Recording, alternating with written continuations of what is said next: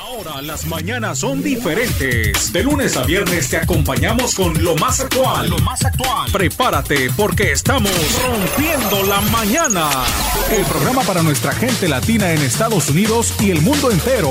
Rompiendo la mañana. Con información nacional e internacional. Temas de interés, deportes, salud, cultura y entretenimiento. Rompiendo la mañana. Inicia las mañanas con algo fresco y entérate de lo que ocurre en el mundo. Miguel Conrado y un gran equipo de locutores e invitados te hacen la mañana más entretenida. Sintonízalo en esta estación. Estamos rompiendo la mañana. Noticias y entretenimiento. Rompiendo la mañana. Muy buenos días, son las 6 de la mañana con 7 minutos. Es un placer saludarles a través de estas transmisiones, todohispanos.com, nashvillenoticias.com y nuestros amigos de la más buena 877.com. Estamos ya en este lunes iniciando semana y saludamos a nuestros compañeros allá desde el otro lado de la línea del internet. Nos conectamos hasta Guadalajara con Betina Enderle. ¿Cómo estás, Betina? Buenos días. Muy buenos días, Miguel. Buenos días a todos los que nos están escuchando. Inicio de semana, ya por fin, excelente.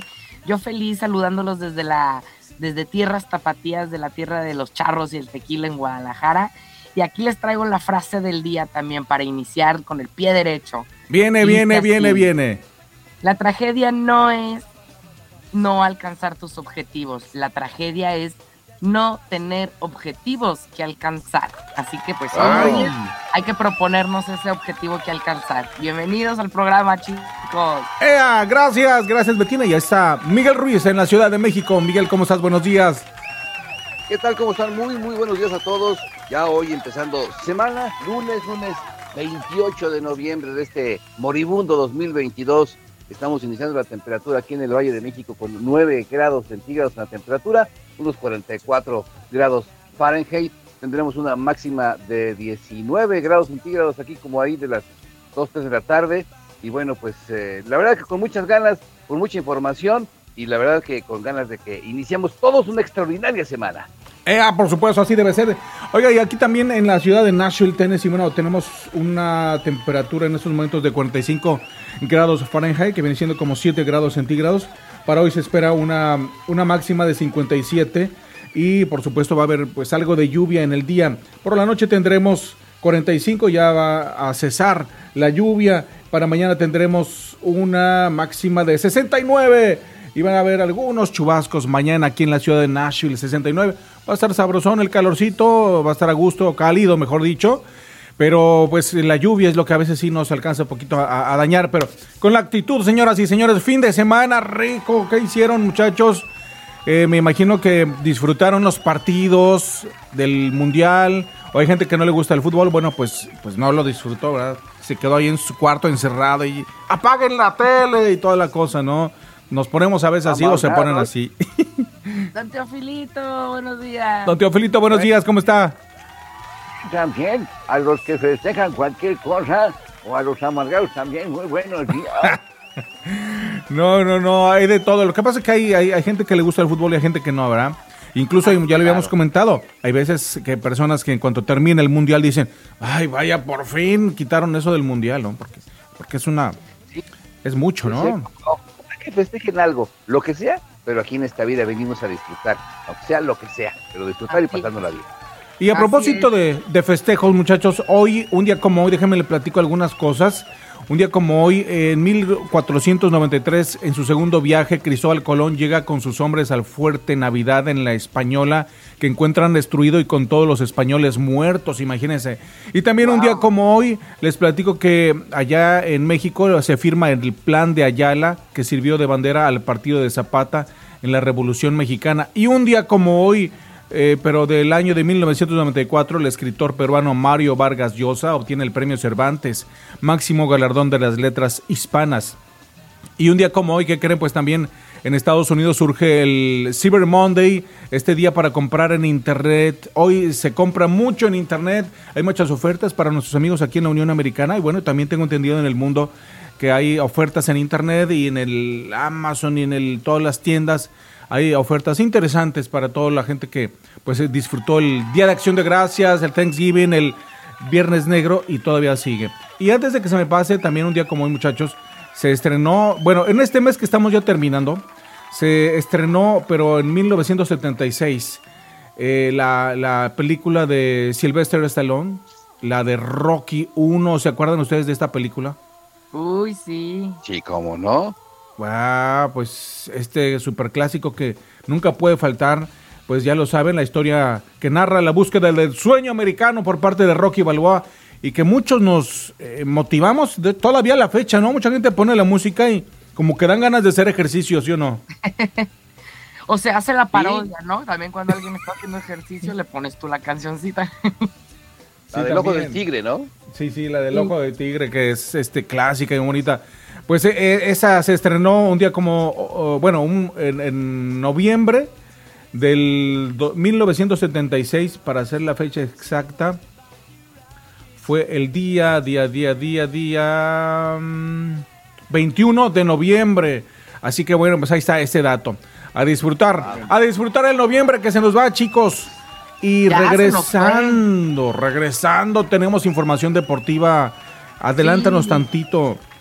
Betina. Sí, pues tenemos información deportiva de Qatar, obviamente, pero también no todo está en Qatar, no todos los ojos están puestos en Qatar, los demás países continúan con sus ligas y precisamente hubo también en Turquía eh, en un partido de ascenso, hubo riña, ya estaremos platicando más adelante y también bueno pues ante la el triunfo de Marruecos que vence a Bélgica, bueno, pues en Bruselas, Bélgica, se desata también violencia. Vamos a estar platicando sobre eso.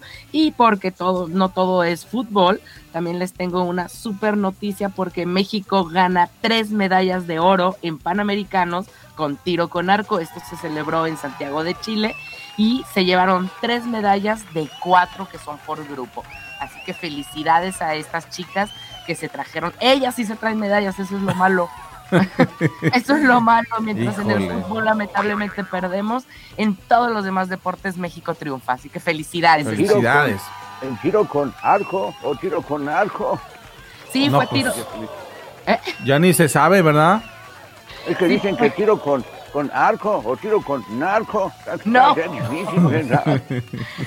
Afortunadamente en esta ocasión fueron tres medallas de tiro con arco. Afortunadamente. Fue positivo para México. Oye, pues eh, también eh, en otras noticias locales la vamos a platicar al ratito. Mire que la policía de Nashville está investigando un tiroteo que ocurrió, que dejó una, mejor, dejó dicho, eh, dejó una persona herida en el sur de Nashville. Esta madrugada, esta, a las 12.30 en el 600 de Benton Avenue. También a nuestros amigos de Kentucky, saludos amigos de Kentucky que se conectan a esa transmisión a través de las diferentes plataformas. Bueno, pues el Departamento de Bomberos de Lexington está investigando el incendio de una casa y también, bueno, el Festival de la Iluminación Navideña en el centro de Lexington eh, estuvo muy bonito y allá en Memphis, Memphis, la policía está investigando un tiroteo que dejó a una víctima sin vida y los residentes de West Haven crean una recaudación de fondos de fondos para mejorar el árbol de Navidad de Southland Mall. Ah, mire qué chido, ahí se unieron, se hicieron cooperacha para mejorar el arbolito navideño y bueno, pues va a estar interesante. Y también, chicos, este, bueno, antes de que nos platique mi estimado Miguel Ruiz, que es lo que nos va a informar el día de hoy, un dato muy interesante en lo que nadie te quiere contar, en esa sección que es muy interesante y que a veces tocamos eh, fibras muy sensibles de la noticia. Mire que un doctor, el doctor Angus Dalgleish, renombrado oncólogo de Reino Unido, escribió una carta abierta al editor en jefe de la revista médica de BMJ, instando a la revista a hacer del consentimiento informando válido para aquellas personas que, que les ponen su cosita en el hombro, esa inyeccioncita que pues ha estado poniéndosele a mucha gente en el mundo desde el 2021. Eh, ustedes saben a qué me refiero. Bueno, pues este tema este, dice porque los cánceres y otras enfermedades están progresando rápidamente entre las personas impulsadas. Dice este reportaje que le repito salió ahí eh, en una revista médica de BMJ instando Así que este doctor se llama Anjus George Dalgleush, de 72 años, profesor de oncología en St. George Universidad de Londres, conocido por sus contribuciones a la investigación del VIH-Sida y es uno de los médicos más solicitados de, Londres, diciendo, paren con esas cosas que están poniendo paren con esas cosas. Es lo que dice este doctor y no es nuevo para nosotros, lo hemos escuchado antes, pero lamentablemente ese tipo de información no se da a conocer. Lamentablemente usted le pone en el google y lo mandan a cosas que no, pero es por eso que a veces es bueno buscar otro tipo de buscadores para, para encontrar esos temas. En fin, hay más información, ¿no, mi estimado Miguel? Así es. Fíjate que en la información internacional, Kim Jong-un, el presidente de Corea del Norte, asegura que su país tendrá en breve y es su objetivo número uno, tener la fuerza nuclear más poderosa del mundo. Por otro lado, es legal abortar fetos con síndrome de Down hasta antes del nacimiento en Inglaterra.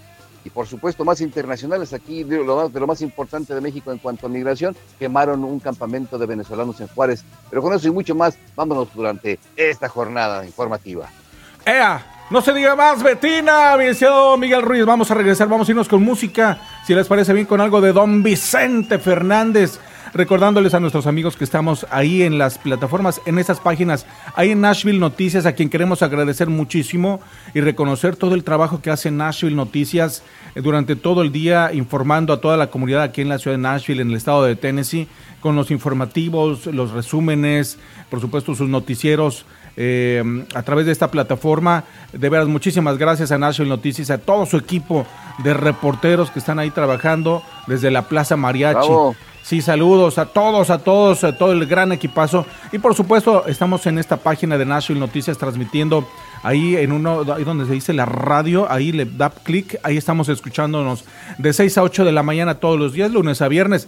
Y en la página de Todo Hispanos, que es nuestra casa matriz, ahí estamos Casa Matriz.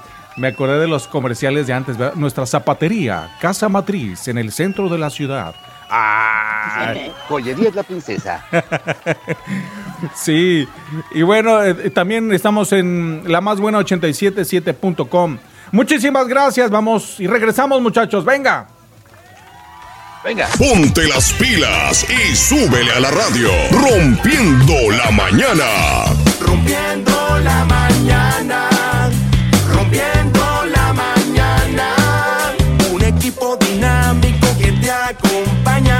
Música y noticias. Alegra tu mañana, la mejor información para la gente hispana.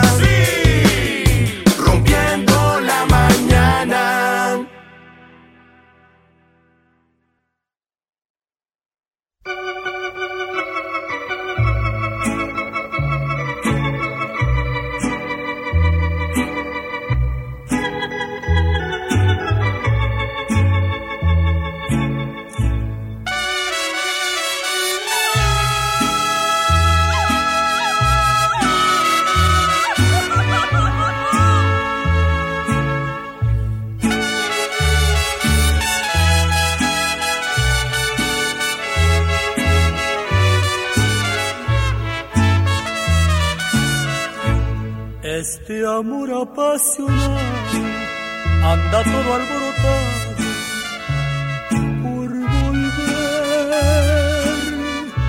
Voy camino a la locura y aunque todo me tortura, sé querer. Nos dejamos hace tiempo, pero me llegó el momento de perder mucha razón, le hago caso al corazón. Y me muero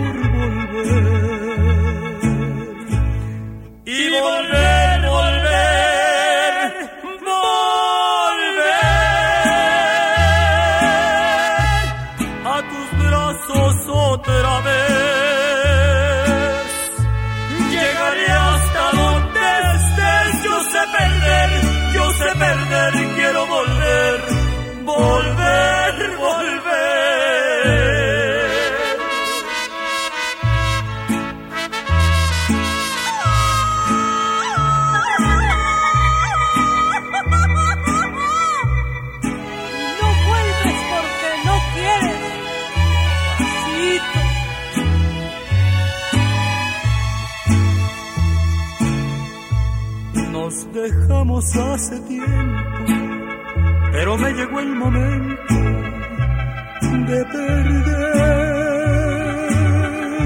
Tú tenías mucha razón, le hago caso al corazón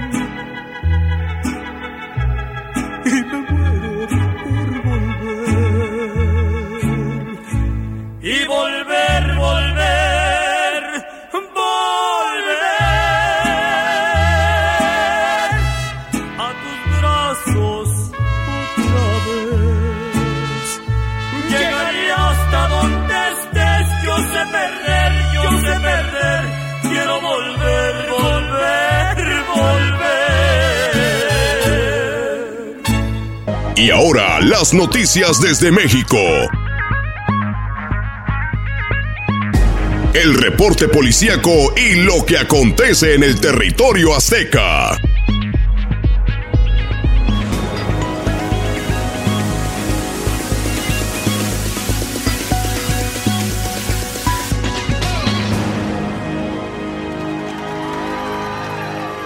Estimado Mauricio, Mauricio Pacheco desde la ciudad de Zacatecas. Ahora sí estamos al 100 contigo.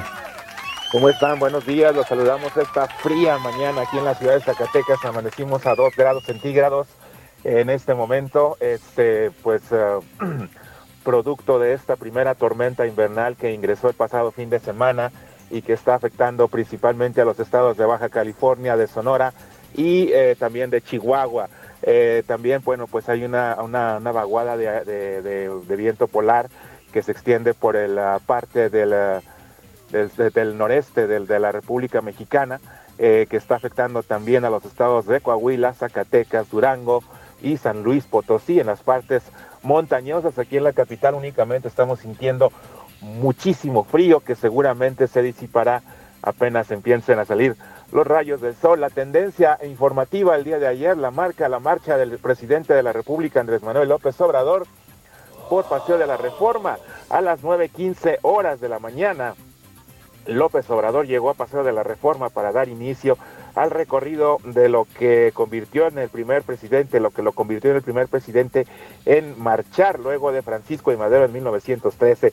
Tras su salida de Palacio Nacional se reunió con sus corcholatas, o sea, con sus gentes, con Marcelo Eberard, este, con Adán Augusto López, Claudia Sheinbaum lo esperó más adelante. Este, pues eh, hubo muchísimas personas que se acercaron a tomarse eh, la selfie con el presidente y pues eh, eh, el presidente avanzaba, los ciudadanos pues comenzaban a llenarlo de regalos, de abrazos, de confeti, atrasaron el recorrido y pues algunos perdieron sus pertenencias, sus tenis, sus teléfonos celulares en ese tumulto de personas, también sus carteras, eh, pero pues no, no, no sabemos si hay denuncias o no hay denuncias en este caso de que pues sí eh, se perdieron bastantes cosas, pero pues la gente feliz porque tenía una selfie con el presidente de la República. Eh, por otra parte, Claudia Sheinbaum, jefa de gobierno de la Ciudad de México, informó la noche del domingo que 1.200.000 personas asistieron a la marcha convocada por el cuarto informe de gobierno del presidente Andrés Manuel López Obrador. La mandataria dijo que también eh, un video publicado en redes sociales, de acuerdo que con el informe de la Secretaría de Seguridad Ciudadana, hubo saldo blanco en la manifestación, es decir, que se duplicó la cantidad que supuestamente eh, tuvo la marcha por el INE. Eh, la marcha por el INE tuvo, bueno, según un conteo oficial, cerca de 500 a 600 mil personas. Bueno, perdón, no, o sea, extraoficial, extraoficial. Extraoficialmente sí. Porque oficialmente 600,000 decían muy poquitas, personas. ¿verdad? Sí, extraoficialmente decían que eran 60 mil nada más eh, las que se congregaron alrededor del ángel, pero comparan las imágenes, estábamos viendo ayer que Grupo Milenio y Grupo Reforma comparaban las imágenes eh, de las calles y pues ciertamente eh, pues se veían muy similares, ¿eh? Sí, ¿verdad? veían muy similares en cuanto a, a- a la ocupación de calles, en este caso que es lo que es eh, la parte de Paseo de la Reforma y la parte de lo que es este Avenida Juárez, eh, sí, sí, este, sí se veían. ¿Y no les prendieron las fuentes iguales, de ¿sí? agua ahora? Porque ya ves que la vez pasada habían dicho que les habían prendido unas fuentes de agua. Mira, eh, yo estuve platicando eh, la noche de ayer con personas que asistieron a esta marcha y dijeron que fue un caos total. Eh, que, bueno, pues fue tanto el apretujadero que el presidente se tardó cuatro horas, cuatro horas en llegar. es decir, es un tramo que, pues, básicamente, bueno, pues Miguel que vive por allá nos puede decir que, pues, yo creo que caminando es alrededor de 3, 4 kilómetros aproximadamente eh, del, ángel de la, de la, glorieta del ángel de la independencia hasta hasta hasta el zócalo de la Ciudad de México este no es no es no es un tramo muy muy muy amplio no es un tramo muy grande pero este básicamente eh, pues como estaba todo el apretujadero de gente eh, pues se tardó bastante el presidente en, en llegar en llegar hasta allá hasta hasta el Paseo de la Reforma, entonces digo, perdón, hasta el Zócalo. Y otra cosa que sucedió es que, para los manifestantes está prohibido, que me comentaban ayer, para las manifestaciones está prohibido eh, atravesar por la calle Madero, que es una calle peatonal, que es una calle que conduce directamente al Zócalo. No es posible marchar por esta calle y es, está, está prohibido. Tienes que dar vuelta por, por, otras, por otras calles aledañas para que puedas llegar a la plancha del Zócalo pero este pues el presidente lo hizo eh, pero bueno pues es el presidente o sea pues mm, se le permite todo no en este caso. Sí, este y atravesó atravesó por la calle Madero y llegó pero el recorrido lo hizo llegó aproximadamente fue a las 9.30 y el recorrido eh, pues eh, lo, lo, realizó hasta en punto de, llegó a las 2.30 de la tarde aproximadamente a la plancha del Zócalo donde dio un mensaje y pues esto, en el mensaje que dio el presidente, pues propuso denominar humanismo mexicano a su modelo de gobierno. Ello durante su mensaje a simpatizantes del movimiento quienes marcharon del Ángel de la Independencia al Zócalo de la Ciudad de México, destacó que la mayor riqueza de México es la honestidad de su pueblo. Así aseguró también que México es un santuario de las libertades. Ejemplo de ello fue el evento eh, de personas afines a ultraderecha eh, en la Ciudad de México hace, hace 15 días. En tanto llamó a la oposición de no comer ansias para pues próximamente la refinería de Dos Bocas comenzará a producir petróleo. En otras imágenes que estuvo compartiendo esta página de webcams, de webcams de México, que pues eh, se conecta directamente a las webcams de diferentes eh, eh, de diferentes hoteles, de diferentes lugares, tú puedes checar a través de esta página pues cómo está por ejemplo Puerto Vallarta, cómo está Acapulco, cómo está Cancún, cómo está la Ciudad de México, cómo está Torreón Coahuila, cómo está Zacatecas. En esta página eh, pues ahí se pueden encontrar este, las cámaras. Los pueblos mágicos se ven bien bonitos, las, las plazas, todo eso. Así es. a través del portal webcams a las 3.30 mm, de la tarde se veía una plancha del Zócalo semivacía, ¿eh? Es decir, que la gente ya no se acercó al Zócalo o no pudo acercarse al Zócalo debido al tumulto y debido a la pues a la aglomeración que había y ya no llegaron hasta el Zócalo. Eh, por ahí, bueno, pues quizá a lo mejor algunos van a contradecir esta, esta situación diciendo que fue un montaje, diciendo que fue algo, algo similar, pero sí hubo varias, varias, varias tomas que indicaban que el Zócalo, cuando el presidente estaba dando su mensaje, no estaba lleno. Pero bueno, pues ya eh, la opinión final la estaremos viendo el día de hoy. Quizá, bueno, pues el día de hoy el presidente va a estar presumiendo esta, esta plancha de Zócalo llena, esta aglomeración, este, pues esta marcha que duró cerca de cinco horas, el evento este, del informe, eh, lo van a estar eh, dando a conocer y pues ya, ya sabremos con exactitud si efectivamente el Zócalo se llenó o no se llenó y pues así la marcha tan anunciada, tan traída y tan llevada del presidente de la República, la primera después de la que hizo Madero, con el mismo recorrido por allá en 1913, este, el, apóstol de la democracia. Y otra de las cosas también que mencionaba el presidente Andrés Manuel López Obrador es que no habrá reelección, no de ninguna manera, porque él, él y el pueblo de México pues es de una vocación demócrata. La transformación seguirá a través de un relevo generacional, eso fue lo que indicó el presidente pero que él no se va a reelegir de ninguna, de ninguna manera.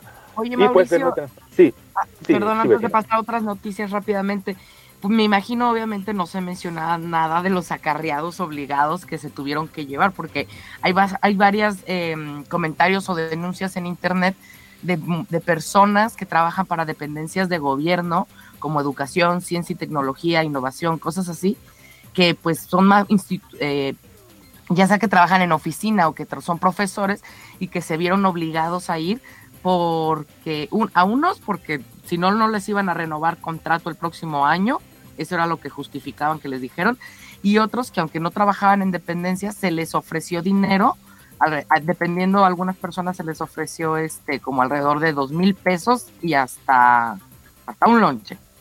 Ya no sé si se lo dieron. bueno, él lo dijo, el presidente lo dijo desde el viernes, ¿eh? el presidente lo aclaró desde el viernes, dijo que sí iba a haber acarreo, pero pues que era un, acarreo, este, pues formal, formal y, formal y consensuado en este caso, ¿no? Cuando se habla mucho de, de otorgar permisos y todo eso, pues se dice que consensuado, o sea, que no iba a ser forzado, que nadie, que a nadie se iba a forzar, que todo el mundo pues tenía que buscar la manera de llegar y que pues una forma de llegar a, la plancha del Zócalo y a esta manifestación pues era a través del acarreo. Entonces pues él dijo sí, sí iba a haber acarreo, eh, lo reconoció, entonces eh, pues de una o de otra manera eh, fue limpiando el terreno. lo que pues sí llama la atención es que por ejemplo pues cuando lo hacía el PRI pues estaba mal, ¿no?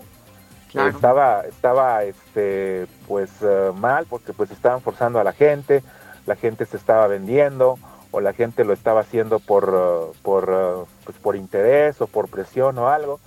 Pero pues ahora que lo hace Morena, pues por supuesto que es consensuado de parte de las dos partes, es aprobado y es un acarreo completamente democrático. Así, así las cosas con, con esta marcha. Bueno, un grupo de delincuentes privaron de la libertad a un hombre, pero al chocar su auto, en el que escapaban terminaron por matar a su víctima en Tijuana, Baja California. La víctima se encontraba en el interior de una barbería ubicada en la colonia El Descanso cuando personas armadas llegaron al lugar y se lo llevaron. Tras, eh, eh, pues, eh, tras subirlo, después de subirlo, huyeron escoltados por una camioneta negra, pero en el trayecto el conductor del auto se salió del camino y chocó. Los tripulantes huyeron de inmediato. Sin embargo, no hay personas detenidas por estos hechos. Eh, pues al verse eh, pues ya con vehículo chocado y al ver que no podían continuar, pues decidieron matar a la víctima de este secuestro. Quién sabe si este iba a ser el destino final de, de esta persona secuestrada. Esto en Tijuana, Baja California. Un juez especializado determinó la vinculación a proceso de uno más, uno más del asesinato a golpes de este pequeño, de este niño, este, el niño Freddy, de 8 años de edad por allá en la Ciudad de México. Se trata de un adolescente de 17 años por su presunta implicación en este eh, homicidio. Eh, pues la muerte se reportó el pasado 23 de noviembre en la alcaldía Gustavo Amadero.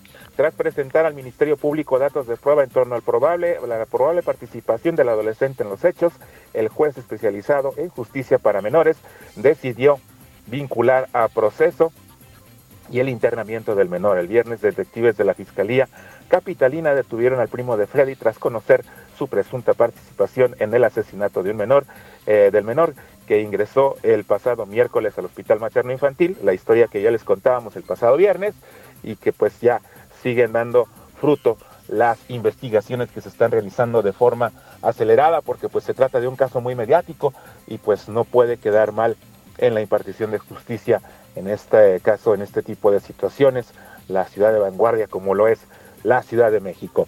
Eh, aquí en Zacatecas, déjenme platicarles que pues eh, la noche de anoche, extraoficialmente, ahorita estábamos checando eh, cuando nos mandan el boletín de la, de la Mesa de Construcción de Paz, se dieron una serie de enfrentamientos en la ciudad de Jerez, Zacatecas, otra vez Jerez, otra vez Jerez. ¿Cómo ha estado lastimado este pueblo mágico? ¿Cómo ha estado pues sufriendo? Las consecuencias de la, de la inseguridad, de la presencia de crímenes del crimen organizado, de cárteles de la droga. Este año ha sido fatal para Jerez, ha sido muy, muy, muy, muy triste. Eh, pues el día de ayer se dieron enfrentamientos sin que hasta el momento se conozca el saldo de estos en la capital, en la cabeza, en la cabeza, en la cabecera municipal de Jerez, Zacatecas, escucharon durante varias horas diferentes eh, ráfagas de metralla. Eh, hicieron acto de presencia las fuerzas élites del ejército mexicano que llegaron el pasado viernes para tratar de pacificar el Estado.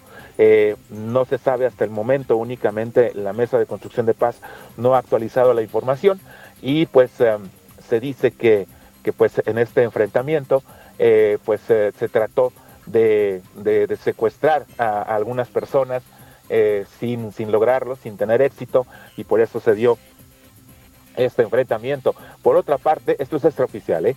Por otra parte, en eh, Fresnillo, Zacatecas, la noche de ayer, eh, unas personas que se encontraban comiendo tacos en la calle, pues fueron asesinadas, fueron asesinadas y un cliente más también resultó herido, les resultó lesionado.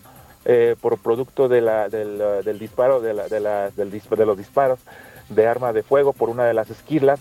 Dos personas, eh, dos hombres fueron asesinados en esta taquería por allá en la ciudad de Fresnillo y en Zacatecas una mujer herida y un hombre sin vida fueron el resultado de un ataque armado ocurrido en la vía pública en la colonia Miguel Hidalgo y fueron individuos armados quienes atacaron a balazos a la pareja que se encontraba en la calle 16 de septiembre aquí a las afueras de la ciudad de Zacatecas alrededor de las 20:45 horas del pasado sábado. Los estrenos producidos por las detonaciones de armas de fuego fueron alertando a los colonos, quienes alertaron a las autoridades. Al lugar del ataque arribó un contingente de elementos policiales de diferentes corporaciones, confirmaron la presencia de la pareja herida. Instantes después llegaron paramédicos, quienes confirmaron la muerte del hombre y trasladaron a la mujer a un hospital para que recibiera la atención médica. Perdón. Bueno, les comento también que en la colonia Díaz Ordaz del municipio de Zacatecas, una colonia que se encuentra eh, también a las afueras de esta ciudad, ya en los límites de la ciudad. El día sábado eh, sufrieron eh, movimientos telúricos que se sintieron en gran parte de la ciudad, también pues en la colonia Las Margaritas, en la colonia Vancomer, y también en parte del centro histórico de la ciudad de Zacatecas. Esto debido a las detonaciones de la mina Capstone Gold, que pues pusieron en alerta y pusieron en, en alarma a los ciudadanos que viven en esta colonia que ya están hartos de sus movimientos porque pues la mina cada vez va avanzando un poquito más hacia ciertos terrenos, hacia ciertos cerros y utilizan explosivos de pues de gran magnitud, pero hace que se simbren las propiedades, algunos vidrios se rompieron, algunas eh, pues eh, eh, casas se sacudieron y pues es, es lamentable y exigen a las autoridades tanto de gobierno eh, estatal como de gobierno federal, pues que le pongan ya un alto a esta mina Capstone Gold que extrae zinc y que extrae eh, cobre de las entrañas de esta de los cerros de esta colonia. Y pues que definitivamente ha sido ya una una cuestión y una situación que pues eh, ha, ha, dejado a los a los vecinos que roba su tranquilidad y que pues también está dañando su patrimonio y pues piden, piden que se haga algo con este respecto. Y para finalizar, por medio de redes sociales se ha vuelto virales historias que sorprenden a más de uno. Ahora circula en Twitter, bueno, pues quizás esto ya lo vieron ustedes, pero pues eh, eh sí teníamos que comentarlo. Una joven eh, pues eh, compró un café en esta cadena comercial de propiedad de grupo FEMSA de Monterrey, estas muy famosas que se llaman Oxxo, y lo vació en un vaso de Starbucks, este, pues para tomarse una, una selfie, ¿no? Eh, pues eh, el, el, asunto es que cuando tú vas a un Starbucks, pues no compras un café, compras estatus, según los mercadólogos, eh, los famosos mercadólogos, ¿no? De que Starbucks no vende café, vende estatus, ¿no? Un café de estos pues cuesta alrededor, eh, bueno, acá de este lado, eh, déjame te digo, cuesta alrededor de 6 a, de 6 hasta 8 dólares aproximadamente. Órale. Eh, este, allá no sé cuánto cueste Miguelito. Sí, también por ahí andan más o menos. Bueno, este, estos, este, pues café, pues se ha vuelto, pues ahora sí más que nada eso, estatus, comprar un café, no cualquiera puede comprar un café en ese lugar y pues esta joven se hizo viral, pues porque fue a comprar su café. Bueno, voy a decir marcas. su café Andati, que es un café que cuesta un dólar, un dólar y medio.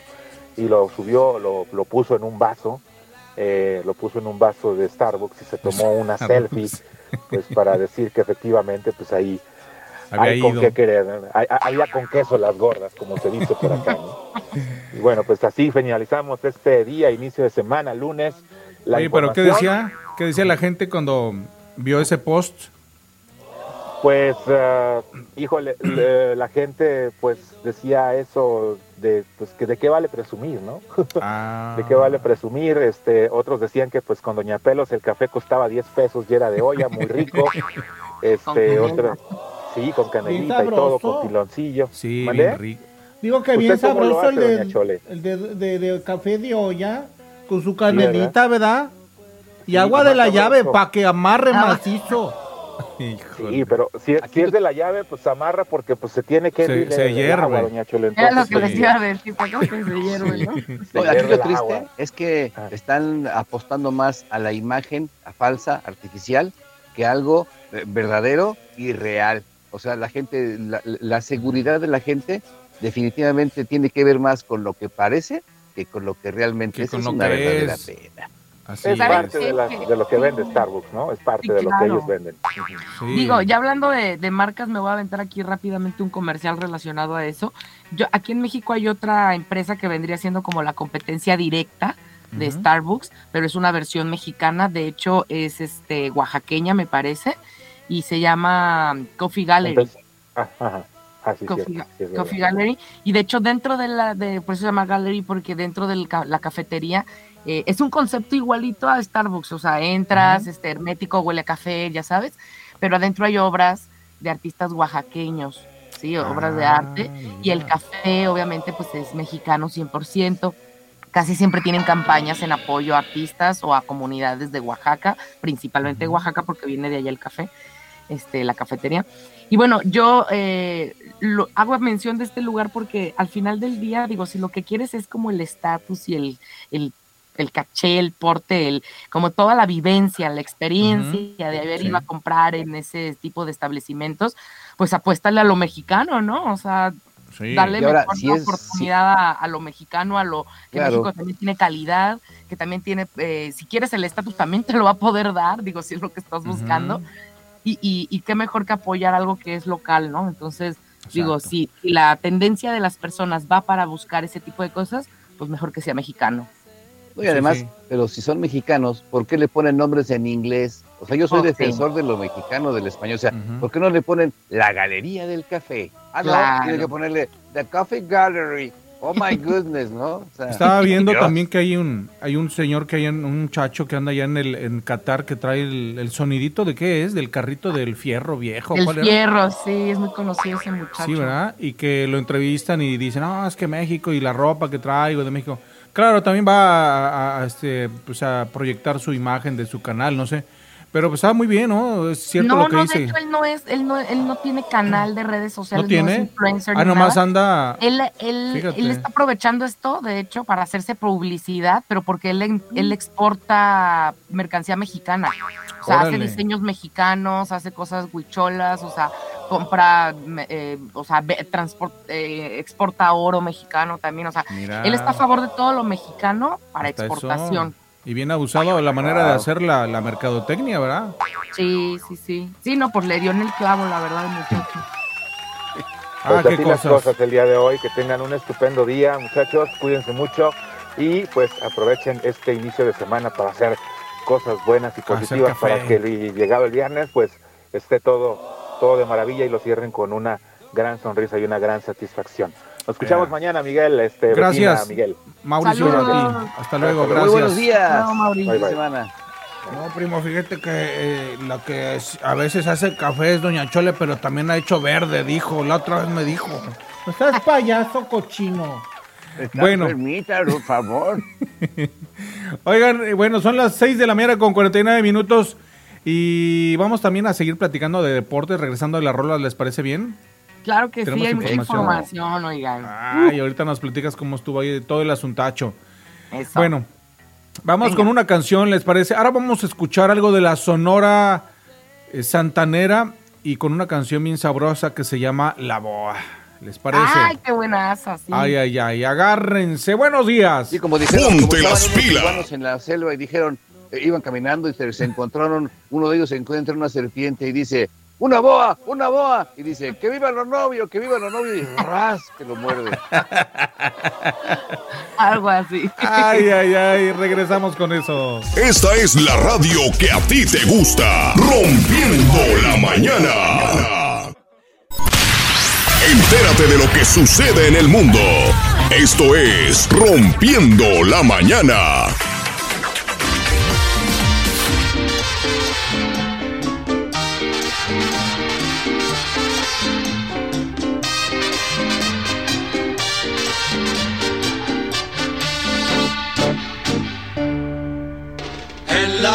Quien ya no conoce a un magnífico bailarín.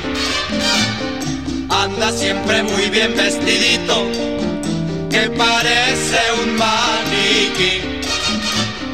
Todos lo conocen por Manchito, porque baila el cha-cha-cha. La boa, la boa. La boa, eh, la boa.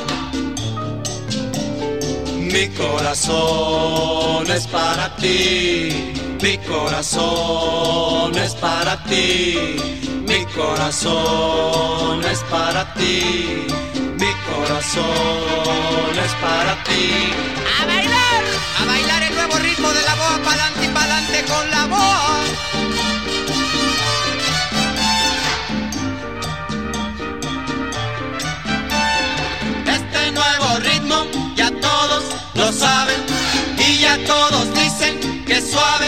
Suave,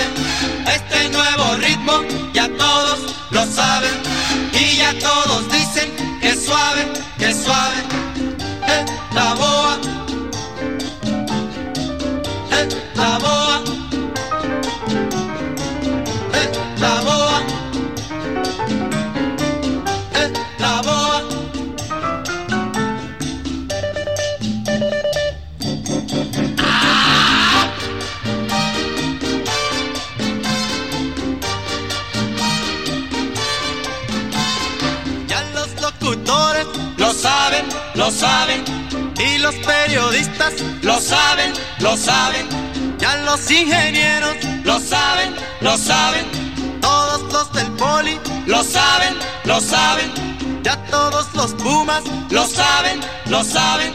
Todos los rebeldes lo saben, lo saben. Los que están oyendo lo saben, lo saben. Los que me faltaron lo saben, lo saben. Y la santanera no sabe, no sabe.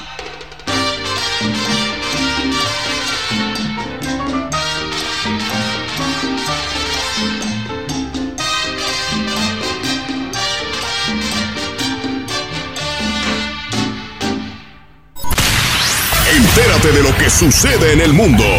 Esto es Rompiendo la mañana.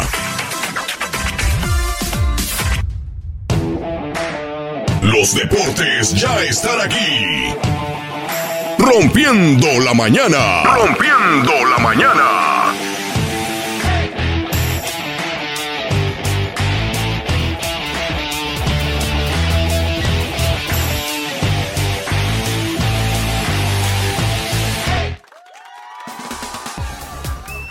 Estamos de regreso, son las 6 con 54 minutos y Betina Enderle nos tiene información deportiva. Betina, ¿qué pasó el fin de semana?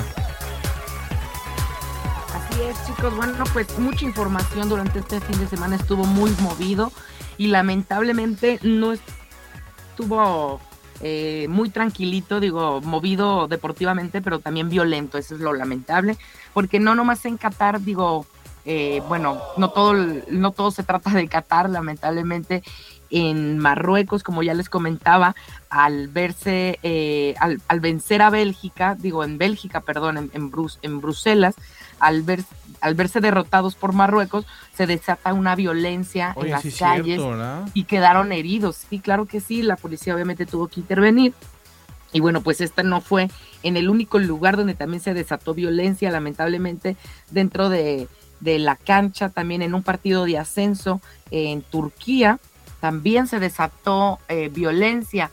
Era un partido de ascenso donde mm, de algún modo, no sé cómo estuvo, se, se, metieron los los aficionados hasta la cancha, habían ambulancias dentro también de la cancha y mientras estaban atendiendo las ambulancias a uno de los jugadores para poder llevárselos, eh, un aficionado quitó uno de los palos del corner, del tiro de esquina, corrió, atravesó, nadie lo vio y atravesó de un corner al otro corner donde estaban las ambulancias y golpeó a palos en repetidas ocasiones, al menos en unas tres ocasiones, eh, golpeó en la cabeza con el palo del corner al portero del equipo contrario.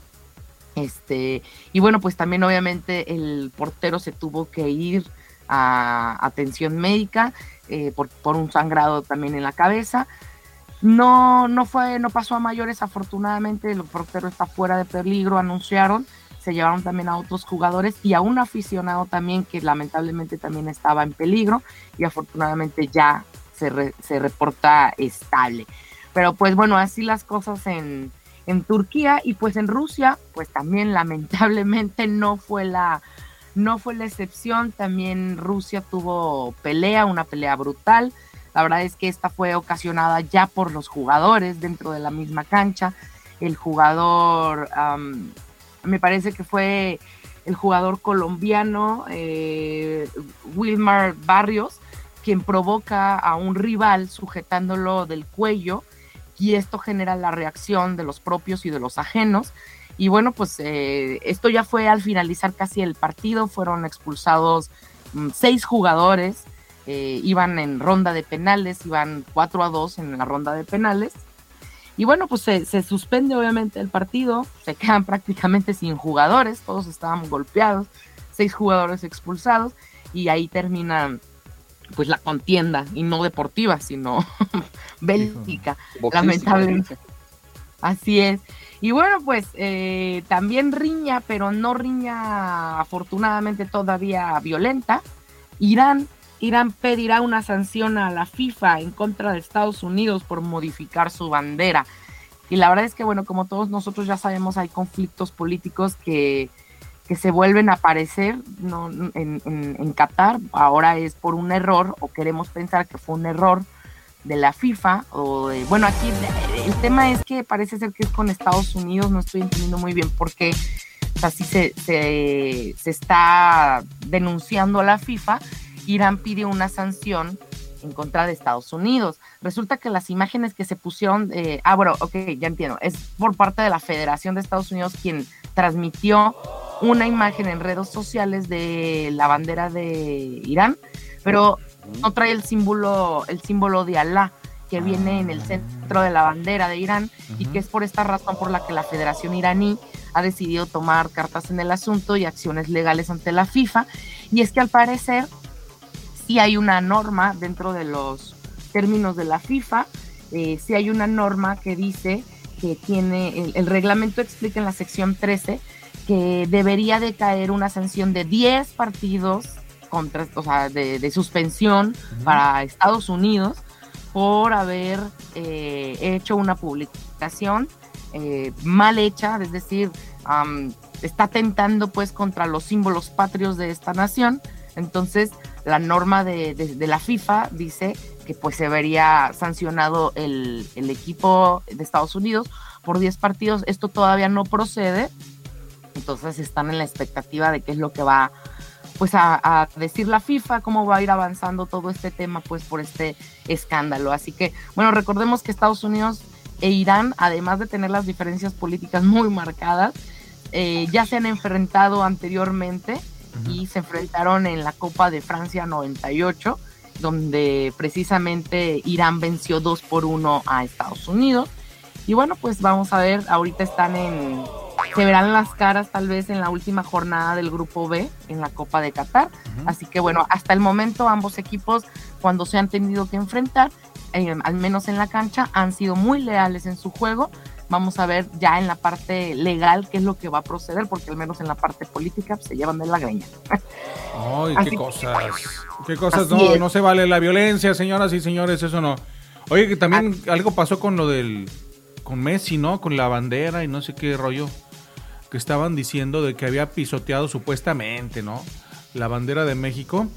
Este, Sí, sí. y que Mm. pues mucha gente en las redes sociales, yo eso lo vi ayer, eh, unas imágenes supuestamente, no vi el video, pero sí se ve como que una captura de que está la bandera cerca de los pies de, supuestamente es Messi, y en donde pisotea la bandera, y estaba viendo que ya dijo algo este, ¿cómo se llama? El Canelo, ¿no? Canelo. Sí, fue, fue un, un asunto accidental. La verdad es que un asunto accidental. Estaban en el festejo y todo esto. Y este y- y- y eso y eso fue lo que ocurrió con la con la camiseta de la selección mexicana de fútbol. Pero la verdad es que Messi estaba más eh, concentrado en festejar sus triunfos que en ofender a la bandera Pero, mexicana. pero Tocayo, ¿qué está haciendo una bandera de México Pues en fue el intercambio, piso? fue intercambio la, bande- la, la- no fue bandera, Ah, fue una playera, la una playera, playera, de la selección mexicana. Ellos, eh, Messi estaba en los vestidores, como dice Miguel Ruiz, estaban ya en el término del partido festejando. Y bueno, hay un mon- se ve en el video que hay un montón de cosas tiradas, ¿no? Playeras, Ajá. toallas, calcetines y demás. Y, y entre ellas, pues está la playera que hubo un intercambio al finalizar. Eh, no sé qué jugador fue el que se la entregó a Messi, pero No se vale, no se vale que eso que hizo, no. de hecho, doña, Canelo tranquila. hace una hace un comentario, precisamente Ajá. se enfurece un poco ahí también el Canelo y explota contra Messi por pisar la playera. Pero sí, efectivamente, eh, es, es como, de algún modo sí la pisa, obviamente, pero Ahí no se ve claramente que lastimar. está pisando. Sí la pisa, pero no con el doña. afán, creo yo, de, de humillar, sino más bien como de hacerla como a un lado, ¿no? De esas veces que estás pisando tu ropa o lo que sea y pues bueno, Ujú. ahí jugueteas un poco con los pies. Quiero pensar yo que es de esa manera. No se ve que de verdad lo haya hecho con otra intención. Con otra- Yo creo que Ujú. en verdad si ya lo hubiera hecho con otra intención, los medios de comunicación también ya se hubieran volcado Ma- en contra de. Messi. Sí, claro. Este, y él se hubiera visto tal vez obligado a tener que dar alguna pues declaración Explicación. o una A mí disculpa. me hierve la sangre nomás de ver esa foto, de veras.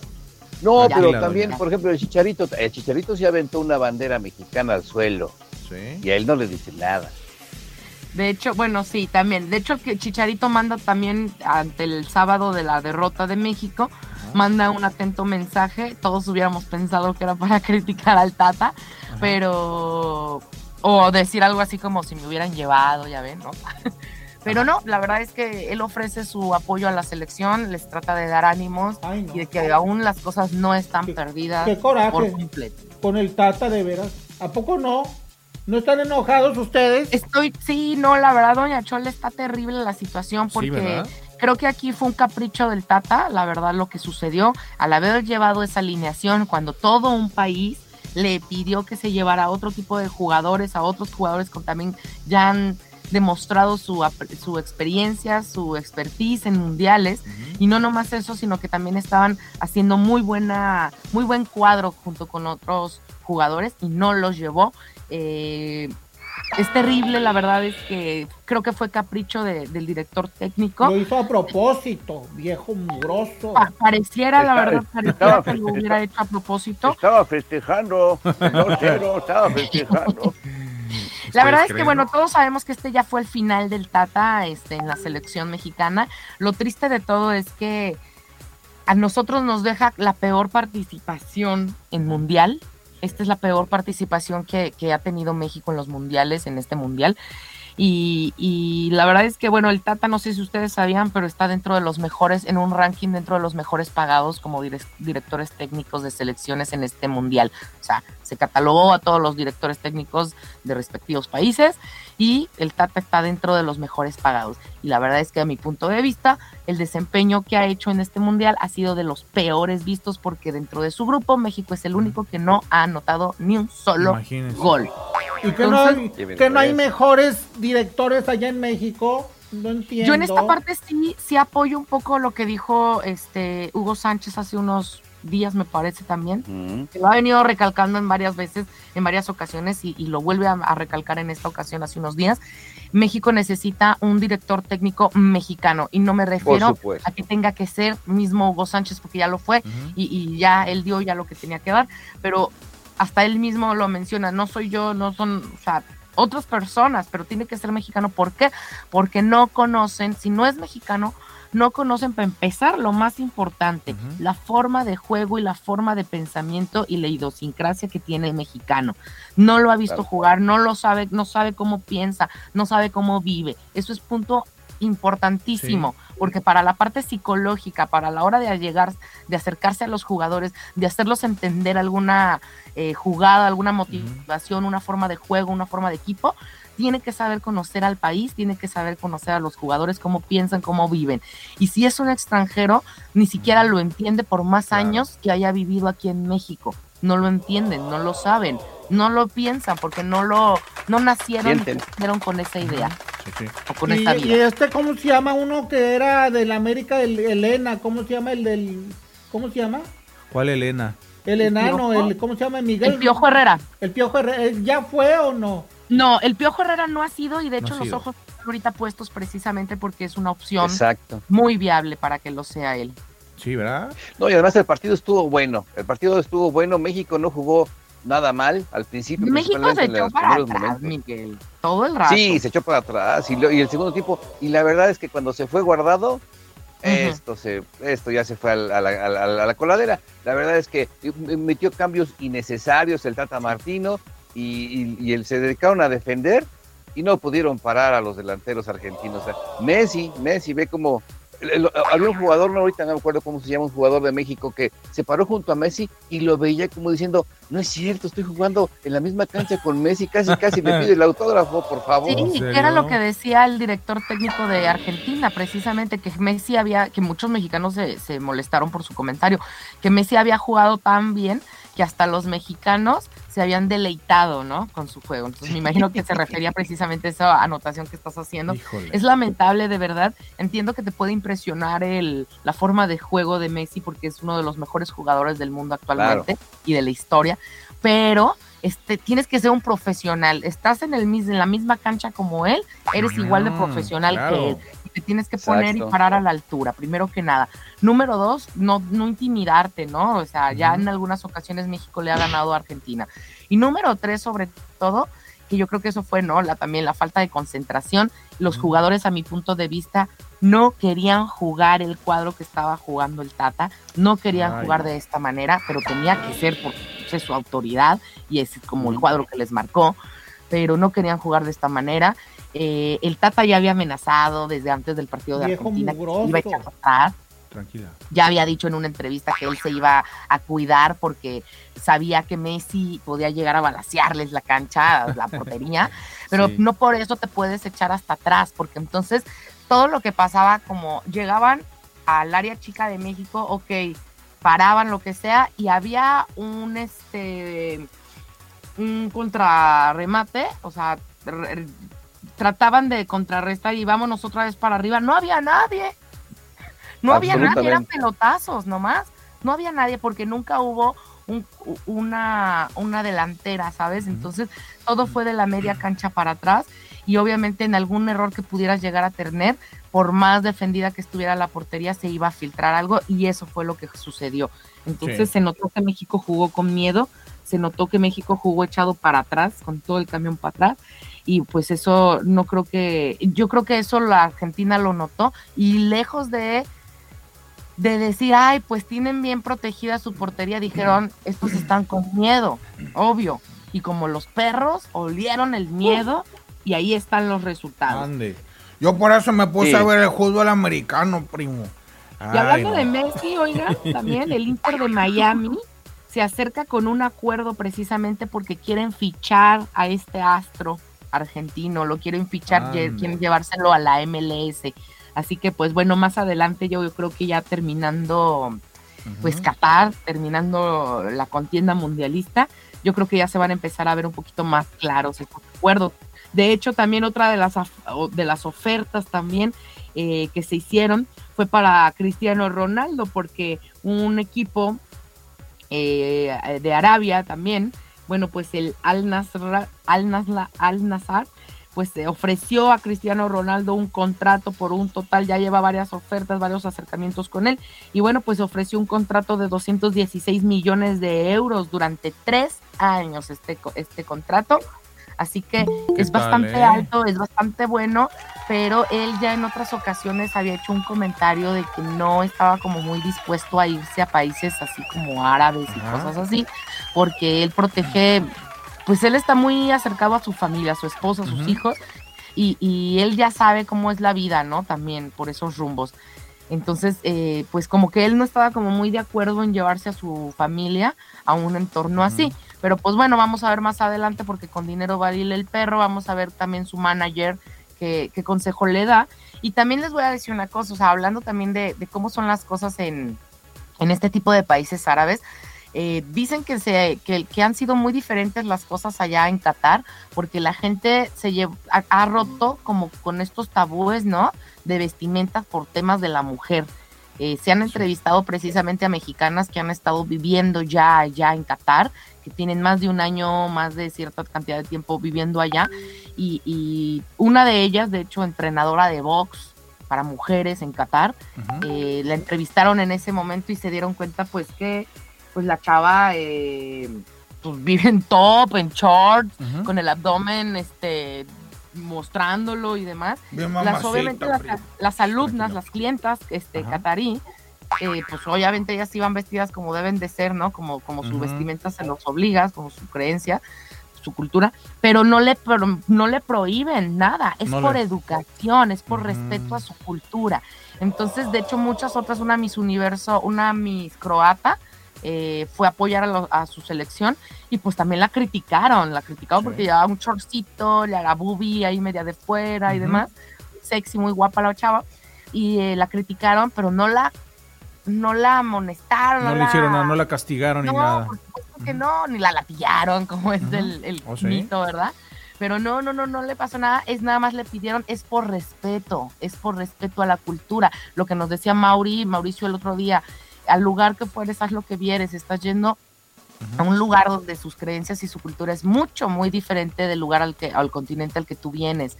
Entonces, lo menos que puedes hacer es que, pues, ajustate lo más que puedas a las normativas de este lugar.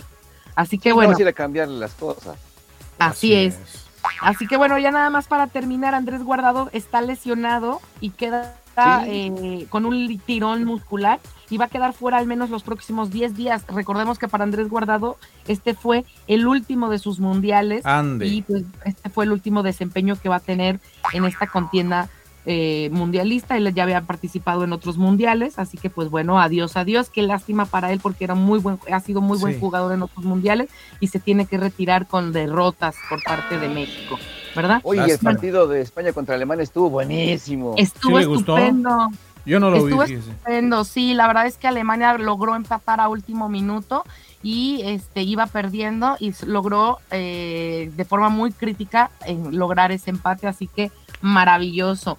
Canadá, a Canadá le metieron 4 a 1 Croacia contra Croacia. Marruecos le ganó, como les había comentado, 2 por 0 a Bélgica y Costa Rica le ganó a Oye, Japón. bien, Japón eh, había ganado a Alemania, qué cosa. Siguen sobreviviendo, ¿verdad? Ese grupo está de locura, chicos, la verdad. Va a estar interesante. Muy bien, muchachos, son las 7 con 13 minutos. Qué buena información nos tienes, Betina, y vamos a regresar con más más adelante, pero por lo pronto vamos con una canción y regresamos porque ya está la licenciada Liz Díaz desde Monterrey que nos va a platicar de un tema muy interesante que tiene que ver con los rebeldillos y a veces somos medios rebeldones, ¿no? Y no nos gusta que nos diga que nos digan cosas, ¿verdad? Que nos que nos este digan una así como una orden o algo. Nos prendemos. Pero ahorita platicamos de eso, muchachos. Estas nuevas generaciones, ¿no? También se aplican. olvídese. Cuidado, tocayo, porque son de cristal. De cristalazo. Regresamos. Vamos a platicar sobre eso. Ponte las pilas y súbele a la radio.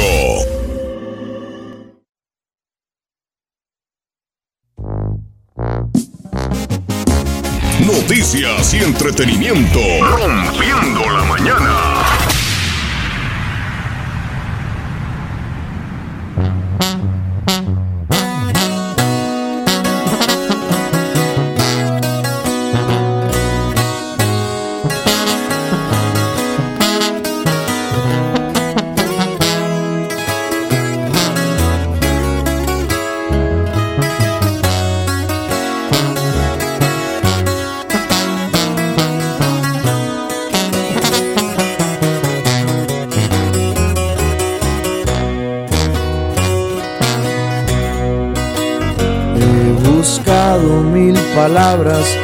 Definirte y llegué a la conclusión que tal vez no existe, pues ninguna se me hace suficiente.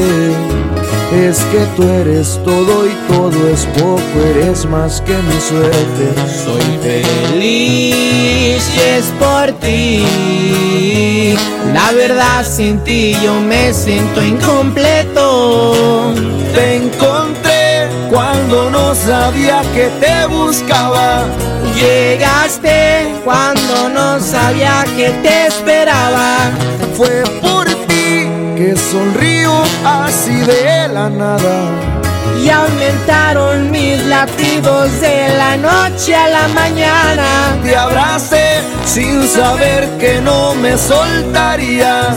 Te besé sin saber que tú me besarías. Eres tú, ese algo que faltaba en mi vida.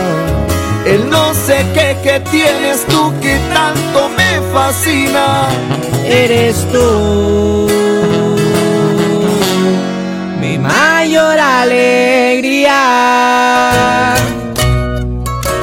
Y así suena Eslabón Armado, chiquitita.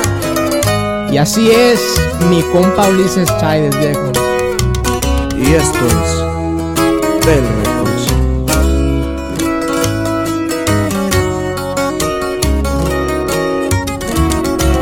Te encontré cuando no sabía que te buscaba. Llegaste cuando no sabía que te esperaba. Fue por ti que sonrío así de la nada. Y aumentaron mis latidos de la noche a la mañana. Te abracé sin saber que no me soltarías. Te besé sin saber que tú me besarías. Eres tú, ese algo que faltaba en mi vida. El no sé qué que tienes tú que tanto me fascina. Eres tú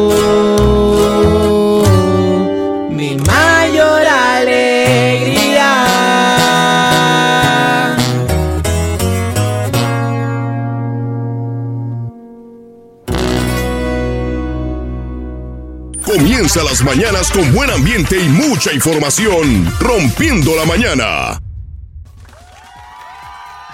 Bueno, estamos ya de regreso, son las 7 con 17. Muy buenos días en este lunes, inicio de actividades, inicio de semana. Que tengan una bendecida, fregona, fregoncísima semana con mucha actitud positiva. Y qué mejor que platicar con la licenciada Liz Díaz, ella es psicóloga y nos acompaña desde la ciudad de Monterrey. Licenciada, muy buenos días, ¿cómo está usted? Excelente, muy buenos días. Gracias a Dios, muy bien. Wow, Saludos. pues con estos temas, Betina, ¿quién no se va a interesar? Porque ¿a poco no somos rebeldes muchas veces? Sí, claro que sí. Hola Liz, muy buenos días, bienvenida. Eh, sí, somos rebeldes, yo creo por Gracias, naturaleza. Este, ya ahorita nos estará diciendo Liz qué es lo que pasa, ¿no?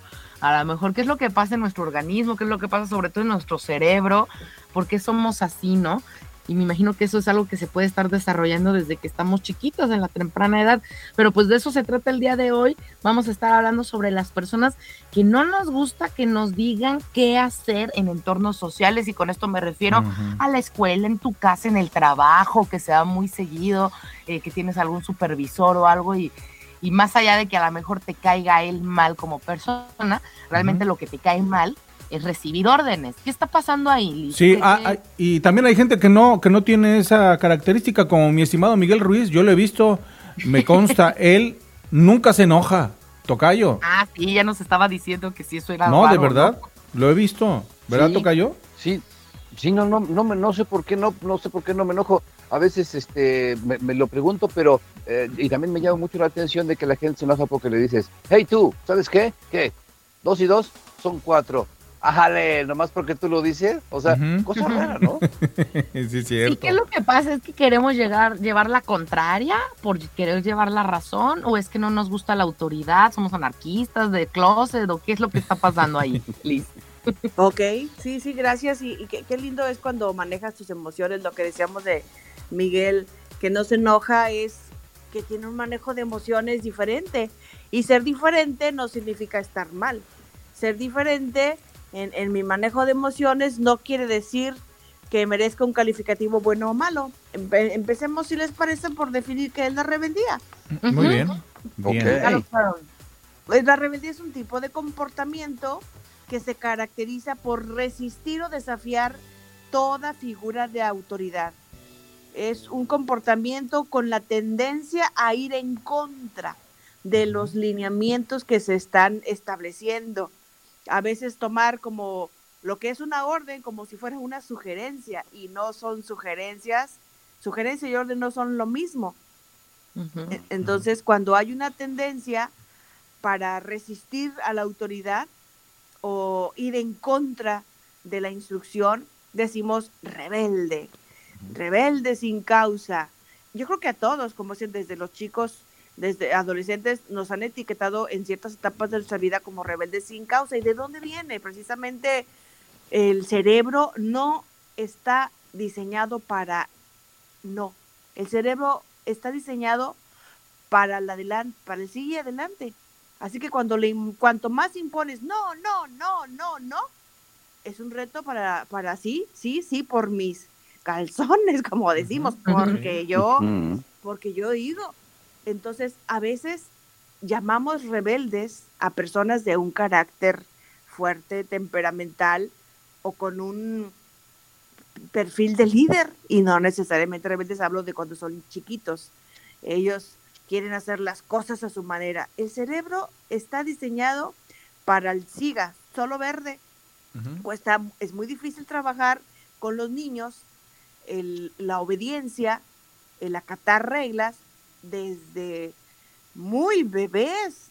Yo creo que ni siquiera han em, pasado tres días cuando el niño se deja conocer voluntarioso porque lo pones en la cuna y ¡ña! avienta el grito, quiere brazos. Lo sueltas en la cama y pega el grito porque quiere el calorcito. Y tenemos que aprender a, a trabajar de una forma saludable. Hay modelos de crianza diferentes y entre ellos el autoritario que le dice cállese, duérmase y ahí lo dejan llorar. ¿De dónde viene que nos cause conflicto en las relaciones ya como adulto? Obedecer, respetar o sujetarnos. También tiene que ver con esos patrones aprendidos en la infancia, pero no todos son patrones aprendidos. Fíjense que en los primeros tres meses de nacidos, cuando sufrimos descuido de nuestras necesidades básicas como alimento, aseo y afecto, vínculo afectivo, que nos carguen, que nos besen, que nos apapachen así, sintiendo el latido del corazón, el calor humano, esas tres condiciones generan ansiedad en el bebé recién nacido. Los primeros meses de nacidos es muy importante alimento a tiempo, aseo, higiene a tiempo. Cuando el bebé se queda rosado, que hasta le salen llaguitas y, y sangran de tanta rosadura de pipí de popó, o con unos cólicos que le generan gastritis tan chiquito y, y reflujito de, de tener hambre, el bebé tiene una descarga, una sobredosis de hormona de ansiedad, así de pequeñito. Y ese exceso de la hormona cortisol en el cerebro provoca una pared de calcio que va a interrumpir la red neuronal del sistema límbico de la corteza prefrontal derecha a la izquierda. Y esa pared, esa pared desde antes de un año de nacido se forma y se hace fuerte. Y entonces nos deja con una discapacidad socioemocional que no nos va a permitir empatía, autocontrol y la más importante, el, el autoconocimiento. Mi percepción de mí mismo es pobre, porque yo interpreto, nadie me quiere, nadie me cuida, no me prestan atención. Ajá, Sí, sí, digo que hay carestía, ¿verdad? Que, que percibe eso. exactamente. Y de ahí viene el quererme validar. Alguien me dice, son, las cosas son ABCD, no, son ABC, Che y D, yo puedo con el Che y D. Espérate, primero ABC se quiere validar. Entonces, detrás de, de esa acción confrontativa a la autoridad, hay una necesidad de validarnos. Si todos dicen Mm. se puede hasta aquí, no, yo puedo un poquito más. Creo que platicábamos aquí lo del chofer el, el- el- el que quería, estaba buscando un operador para su tráiler, ¿no? O para su carro, para su carro familiar, para mover a su familia. Lo platicamos, Betina, ¿te acuerdas? ¿O no fue aquí? Mm, No, no, no, como que no me estoy acordando. No. A ver, refrescame la memoria en caso de que aquí. Ok, bueno, eh, dice que un hombre muy importante que tenía flotillas de traileros y eso necesitaba un chofer para su familia, para manejar su vehículo particular. Y convocó a sus mejores gallitos y les dice, a ver, una sola pregunta para definir quién se va a un puesto de confianza con el doble de sueldo, con prestaciones extra, non plus muy buenas. Y le, le dice a los tres en privado, en su turno, ¿qué tan cerca de un barranco puedes llegar y alcanzar a dar la vuelta sin riesgo a caer? El primero dice, no hombre, patrón, yo puedo hasta metro y medio. Metro y medio alcanzo a, a girar y librar perfectamente la, la caída. Ok, gracias. Al segundo, ¿qué tan cerca puedes conducir a una velocidad algo fuerte cerca de un barranco, precipicio, caída libre, sin riesgo a perder el control o el dominio del auto? Uh, patrón, pues se enteró que aquel dijo un metro y medio, dijo pues hasta un metro, patrón. Ok, gracias. Y al tercero, ¿qué tan cerca puedes? Bla, bla, bla. Y le dice, patrón, de la muerte, mientras más lejos, mejor. ¿Quién creen que se quedó con el trabajo? Sí, pues él, más sabio. Claro. Ajá, entonces la, la falta de seguridad en quién soy, qué tengo, qué puedo hacer, nos lleva a desafiar la orden y la autoridad, la duda, el querer demostrar y validarme, querer demostrar que puedo, que merezco, que soy, validarme, que, que, que soy igual que todos, es una, es una, es una hambre de validación inconsciente. Entonces, Un vamos sentido de pertenencia, ¿no? De querer pertenecer a la mejor a algo también, que, lo, que por eso te impulsa. Sí, validar que merezco pertenecer, exacto. Entonces hacemos inconscientemente cosas más allá de la norma y, y es porque hay un hambre adentro de decir, tengo que demostrar que puedo, tengo que demostrar que merezco, que soy parte de y que pueden confiar en mí y que puedo sacar y brillar. Y de allí se puede migrar a un trastorno terrible de personalidad tóxica. Entonces, de, de primera instancia, el ser confrontativo, desafiar reglas, es parte de desarrollar el liderazgo desde chiquitos. Y de la además eso se- innovación. se- sí, claro. Y se pueden volver vulnerables porque se- son manipulables, ¿no? También. También, sí, todos eh, en esa condición somos manipulables y ahí es en donde muy buen punto, amigo Miguel, eh, cuando le decimos, no, tú no puedes, a ti no, no te lo pedí, y les decimos con descalificación, entonces empezamos a como a tatuar en su piel emocional, otros pueden, pero tú no. A otros les confío, pero para a ti no.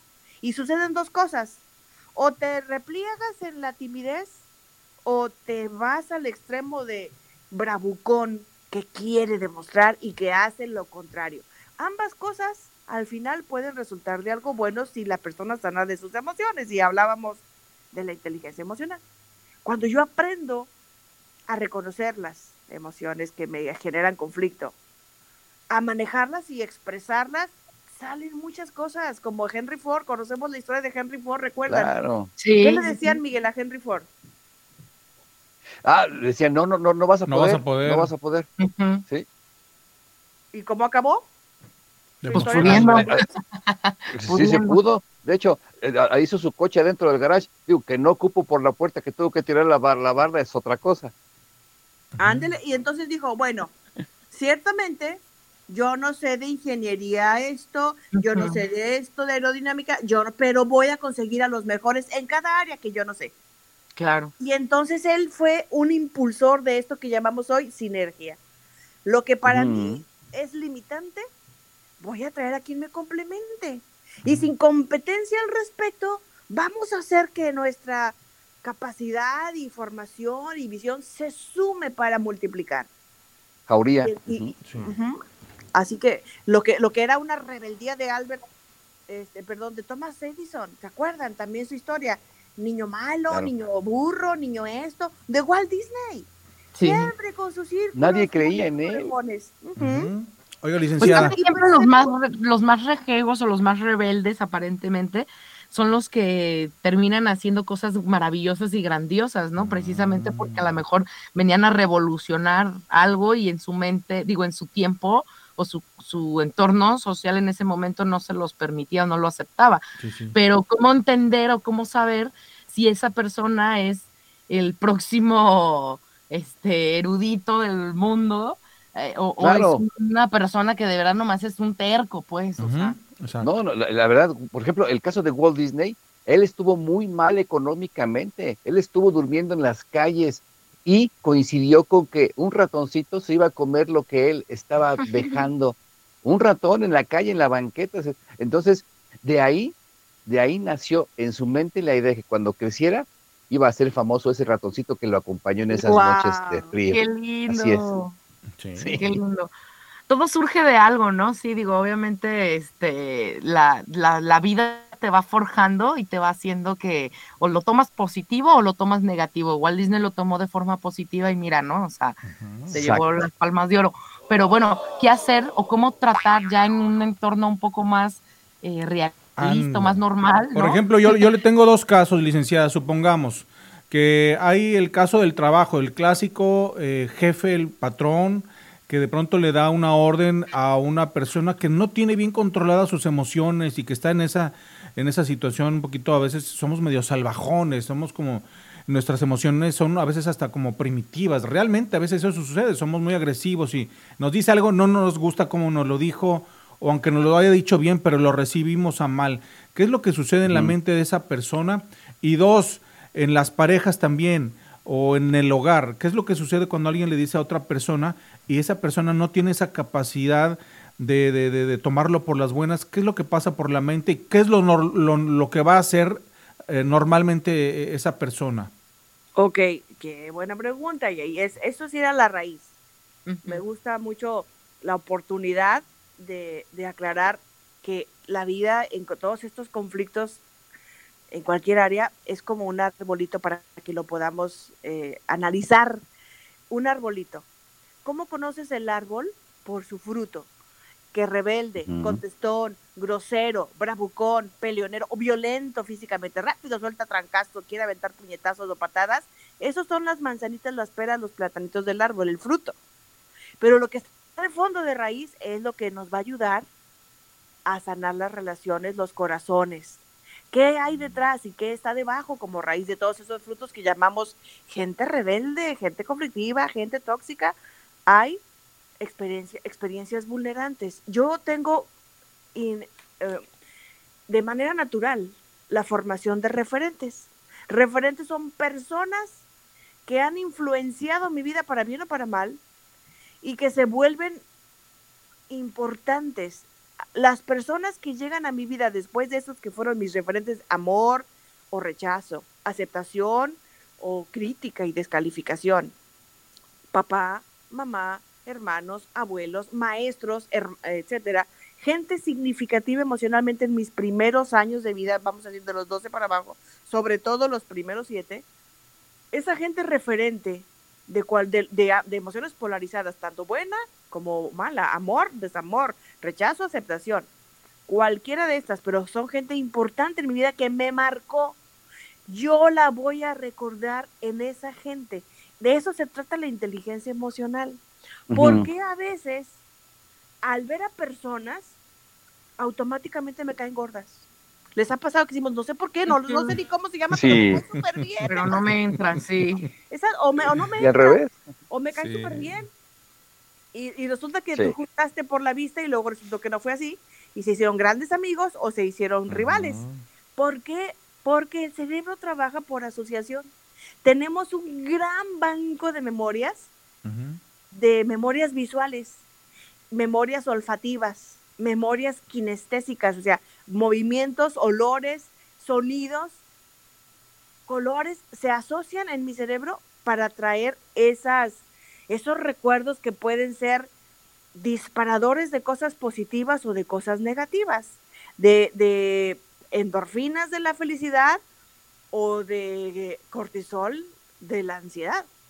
Así que cuando yo me encuentro con una persona a la cual rechazo y me le opongo sin ninguna razón, está la inteligencia emocional sacando de mí lo peor porque me recuerda a alguien. Hay un ejercicio muy padre que, que no estamos en cabina todos juntos para poderlo hacer, pero pudieran hacerlo ustedes en, en algún grupo de trabajo para que lo practiquemos. A ver, en un grupo de, de por lo menos unos siete, que nos veamos, o de cinco, que nos veamos las caras y cada uno va a decir al compañero que está en el círculo, ¿a quién me recuerdas y qué me genera?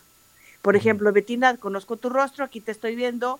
Betina, te veo y me recuerdas a, a mi maestra de tanatología Marisol. Y recuerdo que, que siempre fue amabilísima, dulce conmigo. De verte nada más me caes muy bien. Te escucho hablar y, y me acaricia tu voz. Me parece maravillosa. Y, y- pero si, si fueras, si me recordaras a mi madrastra, Claro. que fue cruel conmigo, te diría, Betina, lo siento, no, no sé, me recuerdas a, a esa, a esa mujer que fue la tercera esposa de mi papá que me, me quemaba con su cigarro, que cuando papá no estaba me chicoteaba las espaldas y, y- y me caes bien, pero te tengo miedo. No puedo ser tu amiga. Le sacateo. ¿Por qué? Porque el cerebro trabaja por asociación y eso es lo que sucede muchas veces en nuestros conflictos interpersonales en todas las esferas. En mi núcleo familiar, en mi hogar cuando salgo de casa y formo una familia propia, a veces tengo como referente a un papá tirano y con mi esposo, con mi pareja, empiezo a ver ciertas actitudes que me lo recuerdan, que levanta la ceja cuando se enoja, que, que empieza a, a mover la boca de manera, no sé, o rechinar los dientes o abrir las fosas nasales y me lo recuerda y el cerebro de inmediato activa una alerta de peligro, peligro, peligro, porque papá empezaba con eso y soltaba el zapatazo, el cintarazo o la cachetada, entonces mi cerebro recuerda y al recordar evoca y al evocar asocia y entonces reacciona, se activa todo el mecanismo de defensa Oh, para enfrentar a un virus. Qué fuerte, ¿verdad? Oye, Sí, no, si entonces por esto... Adelante, Miguel. Ah, eh, todas esas referencias que va guardando el cerebro, este, yo tengo la- dudas, o sea, es decir, es, Ah. ¿será por, por etnia, será por educación, será por, por el entorno, que, que van seleccionando recuerdos agradables o recuerdos negativos, que los negativos los vayan eliminando, los vayan guardando en unas cajas cerradas después de aprender de ellos y que los puedan aplicar después? Eh, eh, ¿Cómo se maneja en un cerebro el almacén de, los, de las vivencias buenas, positivas y las negativas y que ambas puedan fortalecer a la personalidad, ¿no? Es mi pregunta. Sí, muy bien. Sí, sí, sí, pues es, es un fenómeno natural para todos sin discriminar etnias, entornos. Todos tenemos ese diseño neurológico. Los primeros años somos esponjitas, aprendemos caras, tonos, actitudes, intenciones y por supuesto este el trato, la relación, el efecto consecuencia. Entonces, todos los el cerebro así está diseñado para todo, siempre ha sido así el cerebro. Está diseñado como un aparato cognitivo con almacenamiento de memorias por muchas carpetas. Por supuesto que entiendo que podemos traer heredados patrones de miedo. Sí. Ahí es donde hablas de las etnias. Podemos tener heredados patrones o códigos de anarquía, porque tuvimos un papá que siempre se opuso a sus a nuestros abuelos y luego los abuelos se fueron gente guerrillera y nosotros traemos ese gen, ese esa La predisposición genética, a ser, ¿no? Ajá. ajá, Oye, Liz, pero ¿qué pasa cuando viene alguien, o sea, el arroz prietito, la oveja negra en la familia, ese que es de verdad súper diferente a todo el entorno y que hasta todo el mundo lo ve así como de, no, seguramente tú eres el adoptado? Porque si hay, ¿no? Si hay casos así que Sí. dices, "Es que no te pareces en nada, eres alegón, eres revolucionario, eres anarquista, eres de, de izquierda, o sea, no sé, ¿no? Digo, por decir. este, no, digo, bueno, es que a veces pasan, ¿no? Esas cosas, ¿no? Que, que a veces Suele suceder. dicen, eh, bueno, ahorita se te va a acabar porque eres estudiante y eres este universitario y eres revolucionario, pero ya cuando crezcas, y no, resulta que la persona siguió siendo rebelde, o, o tal vez no rebelde, pero, pero contradictorio completamente a lo que es en esa familia. ¿Qué pasa ahí? O sea, na- no se parece a nadie, no se parece tampoco a los abuelos, no se parece, ¿qué onda? ¿Qué pasó ahí? Sí, pues somos autónomos en el desarrollo de nuestras habilidades. Se llaman competencias socioemocionales. O sea, tenemos una carga genética, tenemos una misma estructura de desarrollo neurológico, pero somos seres individuales. Aprendemos, ahí viene eh, las competencias como la empatía, la resiliencia, resiliencia.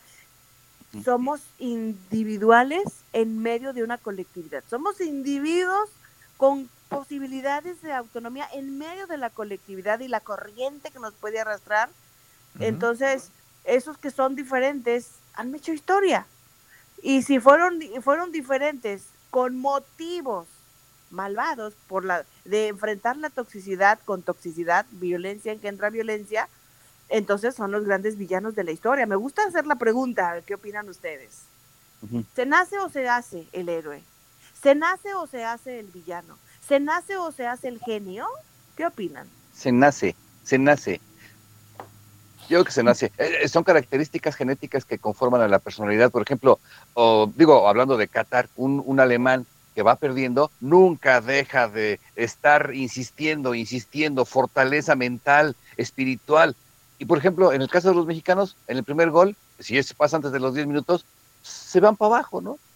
Yo pienso que se hace, yo, yo creo. ¿no? Sí, yo también voy por, yo creo que tiene que ver un poco de ambos, en mi punto de vista, pero sí creo que si tú nacías con esa pizca de algo, de lo que sea, eh, tu cultura, tu familia, tu entorno, puede hacer que o se sume más a esos, que se aumente, o que te cambie completamente a lo mejor, bueno, no completamente, porque si lo traes de nacimiento, pues ahí está, ¿no? Pero yo le pongo el ejemplo de Hitler. Hitler intentó entrar a la universidad, a la escuela de artes, y en varias ocasiones lo rechazaron feamente, diciéndole que no valía para nada, o sea, que, que de verdad que dejara de intentar ingresar a la escuela de artes porque no lo iban a aceptar, porque sus dibujos, sus bocetos... Y que los mata, primo. Es detestable. y entonces en su frustración este hombre dice, ok, bueno, ahora sí que para qué soy bueno, ¿ah? Y se va a la milicia, entra a la milicia y eh, dentro dentro de la milicia, bueno, pues se da cuenta que a lo mejor por el lado del arte no, pero se da cuenta que era muy buen orador y que podía jalar masas y ahí el resto es historia. Entonces yo a veces me pregunto, ¿qué hubiera pasado si en la universidad, en la escuela de artes, no, no, no lo hubieran pisoteado su deseo, inquietud artística y creativa y él hubiera ingresado? Porque yo vi bocetos del hombre y realmente pues, no, no eran tan malos, o sea, he visto peores cosas ahorita en el arte. Entonces, sí, por supuesto. Lo hicieron o qué pasó ahí, ¿no? Yo creo que sí, a lo mejor sí trae esta pizca de frustración, a lo mejor de innata, ¿no? De la, venía de una familia muy, muy ortodoxa también en, en cuanto a sus creencias. Y, quiero pensar que a lo mejor de ahí también este, eh, influyó bastante, pero pues el resto yo creo que la sociedad lo hizo. Quiero pensarlo. Muy bien, pues los dos, todos tienen razón. Nacemos con un perfil genético que, que, conocemos como temperamento. El temperamento es oh. del ADN. Nosotros no tenemos nada que ver con el ADN. Es una herencia de varias generaciones, generaciones hacia arriba de papá y mamá que nos dotan de ciertas habilidades, talentos y tendencias. Pero aparte, aun cuando nacimos con todo en contra, nuestra historia de dolor no determina que podamos trascender el dolor. De allí un hombre como Juan Pablo II, nació en campos de concentración. ¿Y qué tipazo, qué carisma, qué personaje? Mm. Entonces, nacer en condiciones paupérrimas en lo moral, en lo económico, en cualquier ámbito, aún de, orfandad y desastre, no hace que nos quedemos etiquetados para la tragedia. El mismo también eh, judío en campos de concentración, Víctor Frankl, que padre de la logoterapia, una vida trágica, vio matar a sus padres. Bueno, ¿cuántos con vidas trágicas han superado eso porque traían una carga genética de resiliencia, de automotivación y se sobrepusieron. Pero aparte, se rodearon de gente que los impulsó. Son muy importantes mis recursos y de quién me rodeo. Si yo me rodeo de gente que agacha la cabeza como avestruz a la primera, voy a aprender a vivir con la cabeza enterrada. Si yo me rodeo de gente que sabe eh, dar la cara y levantarse una y otra y otra vez, yo voy a aprender a usar los guantes, a subirme al ring, a dar pelea. Y así se van desarrollando. Sí se nace con tendencias, con habilidades, pero existe una teoría demostrada a través del ajedrez, pero tan impresionante que tú puedes ofrecerle el entorno y los recursos a alguien para estimularle en el cerebro, en sus habilidades y competencias y desarrollar grandes genios. Sí se puede. Por eso esa película, hay muchas películas que hacen como parodias de, de, de, po- de mendigo a millonario, de rico, no sé qué, eh, y, y- o de pobre a la riqueza. Porque Mujer bonita también. Ah, Así es, entonces hay muchas mujeres y, y hombres y jóvenes y niños que no, que ten- teniendo con qué, sus recursos en el entorno no se los estimularon, propiciaron, proveyeron. Sin embargo, llegaron en un momento de su historia a un punto en el que algo explotó, los catapultó y desarrollaron ese gran talento, negocio, empresa. Entonces, personas que pelean mucho en la casa, en el trabajo, a veces traen frustrado el genio, traen frustrado el líder, traen frustrado al creativo, traen frustrado a alguien. Que, ¿Cómo podemos hacer para, des, para lidiar? O sea, ya lo estamos entendiendo. ¿Y ahora qué, qué hago con mi genio frustrado que es, que es in- in- incontenible? La frustración es la madre de la ira. La frustración reprimida es el antecedente de la- del perfil iracundo. Cuando me coartan, me reprimen, me suprimen, me descalifican y me quedo con ganas de haber dicho, expresado. Entonces me quedo como volcán tapado con una lava ardiente que quiso salir para amar, para crear, para trabajar y no me dejaron, tú no puedes, tú estás menso, tú esto, tú eres el orgullo, lo que sea. Y entonces esa, esa, ese, ese- esa lava ardiente contenida se va a transformar en ira. Y era pasión por la vida, pasión por la música, por la creatividad, como el caso de Hitler que nos comentas tan padrísimo. ¿Qué hubiera pasado con este tremendo futbolista Maradona si por ser malo en matemáticas no lo dejan jugar fútbol? Claro. ¿Qué hubiera pasado con Amado Nervo, con Pablo Neruda, con Joan Manuel Sí. Serrat, si por ser malos en matemáticas les coartan el derecho de la literatura? Entonces, la vida se abre camino, como lo decían en la película de Jurassic Park. La vida se abre camino. Entonces, traemos una carga genética que nos da perfiles. Y si al entorno en el que nos desenvolvemos hay oportunidades, vamos a explotarlo o vamos a implotarlo. Explotar es que lo sacamos, implotar es que se convierte adentro en un río a lo mejor que puede ser amargoso, porque no me dejaron ser. Yo tomo la decisión, al final de cuentas yo decido. Yo decido si quiero ser una fuente amarga o una fuente dulce.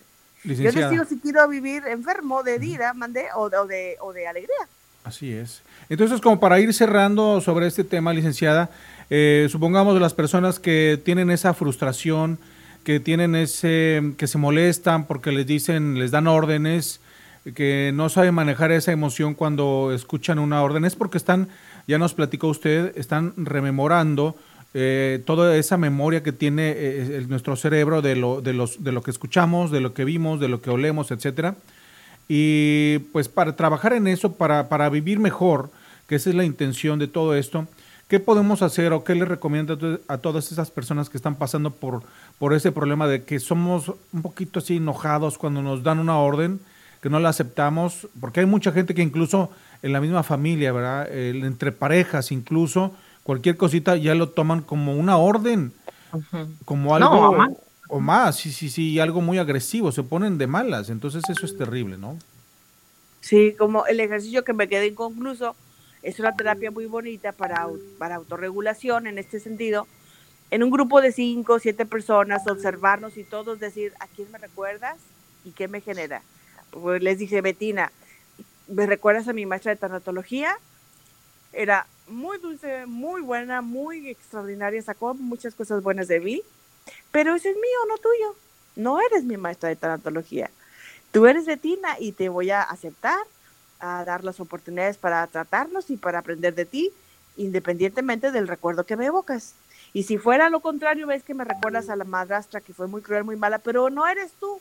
Eso no es tuyo, es mío, es un recuerdo mío. Yo te voy a dar oportunidad de tratarte, de aprender de ti y de, y de sobrellevarla. Y si no te recuerda a nadie, y si no, pero y si no- te caen mal. O no sí, te sí, entra. a veces sí, eso pasa muchas veces. Gente dice, no, pues no, no veo a nadie que me refiera a nada. Bueno, pues entonces eh, sigue con tu vida, esfuérzate, analízate. Eh, ¿Qué tan bueno eres para conectar con la gente? ¿Qué tan bueno eres para conseguir relaciones duraderas? Y, y si todo está bien y tu vida realmente no es superficial, entonces avanza, simplemente avanza. Si te sirve, analízalo. ¿Qué puedo hacer con todo ello? Necesito reinventarme tomando decisiones. Los recuerdos vulnerantes tienen que ver con personas o sujetos, objetos o eventos. Tres cosas. O viví eventos que me desgraciaron el momento, ridiculizaron o me abrumaron. Eventos, sujetos, tienen nombre y apellido el responsable de mis traumas. Tiene nombre y apellido responsable de mis temores o, a- o de mis momentos felices. Eventos, sujetos u objetos. O a veces hubo objetos, me refiero no personas, que, que yo quise mucho, que fueron importantes y me los quitaron, me los arrebataron, no los perdí. Y entonces ya no supe ni qué. Hay un cuento de, precisamente inteligencia emocional que se llama Las monedas. ¿Dónde están mis monedas? ¿Dónde están las monedas? Y tiene que ver con eso. Toma la decisión, tú que sufres de esa, ah, morderte los, las uñas, apretar los dientes, amanecer con las manos engarrotadas de tanto que las apretaste dormido. Tu mente sigue despierta cuando tú duermes. Tu cerebro sigue en, sigue en actividad cuando tú duermes. Y todo lo que te preocupó y te ocupó despierto, dormido sigue generando reacciones. Y los sueños a veces son maneras en que la mente te quiere comunicar algo. El lenguaje de la mente es la imagen y los sueños o, las visiones que a veces medio dormidos tenemos y decimos, ¡ay, eureka! Ya sé qué voy a hacer. Es la forma de comunicarse de la mente conmigo. Entonces, ¿qué puedo hacer para salir de este espantoso pozo de desesperanza? Toma decisiones sabias, que gane la relación con mi padre, con mi madre, con mi jefe. Si yo dejo que gane mi razón, voy a tronar relación con mi jefe. He conocido gente que decide renunciar a su trabajo por no ceder con su jefe a reconocer un error, por no Imagínese. aceptar una disciplina. Qué terrible, ¿no? Sí. Claro. Pues muchísimas Wow. gracias, Liz. Estuvo increíble, la verdad, este, nos deja mucho que pensar a todos nosotros, porque me imagino que más de en algún momento hemos estado en esa situación en donde hemos sido los rebeldes o hemos tenido que estar en diálogo con algún rebelde. Entonces, pues ya hay terapia, hay, hay estrategia, pues, para. Y, y sobre todo, ¿sabes qué, Betina? Ser sabios, ¿no? Licenciada, como usted dijo ahorita, este, ceder y aplicar la sabiduría. Por ejemplo, Miguel, Miguel Ruiz, eh, yo sé que en, en la experiencia de Miguel Ruiz ha habido, ha habido jefes, ha habido gente, pero Miguel Ruiz es muy alivianado, entonces me imagino que, que le dicen, y por más que le dicen, él no se enoja. ¿Cuál es tu consejo o qué es lo que tú aplicas para, para estar tranquilo y, y ser una persona que recibe una orden y no pasa nada, lo hace? Sí, lo que pasa es que la gente no, la gente no siempre es igual. Hay veces que la gente está enojada, hay veces que la gente está desesperada, hay veces que la gente está frustrada. Entonces, cuando, cuando un jefe a mí me da una orden y no estoy de acuerdo, no lo confronto, simplemente lo entiendo y, le doy lo que él quiere En ese sin momento. habérmelo pedido, porque él no sabe cómo pedirlo, no sabe qué necesita, pero yo lo, lo- lo- yo lo, lo- lo interpreté perfectamente en el entorno que yo conozco de mi jefe en este sentido.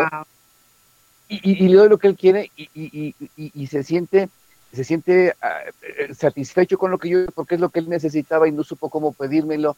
Y eso no se no se consigue más que con la experiencia de interpretar bien las eh, las acciones de los que nos están alrededor de nosotros que a lo mejor no lo hacen con intención.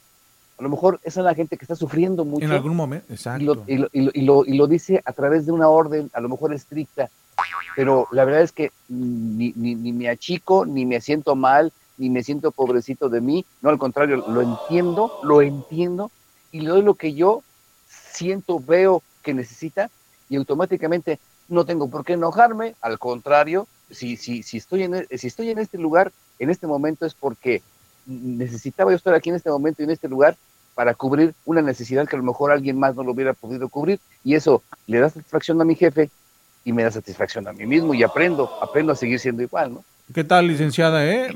Y qué buena sabiduría, ¿verdad? Sí, sí, sí, sí, bonito. Es un espíritu enseñable, un espíritu enseñable es el que sale ganando.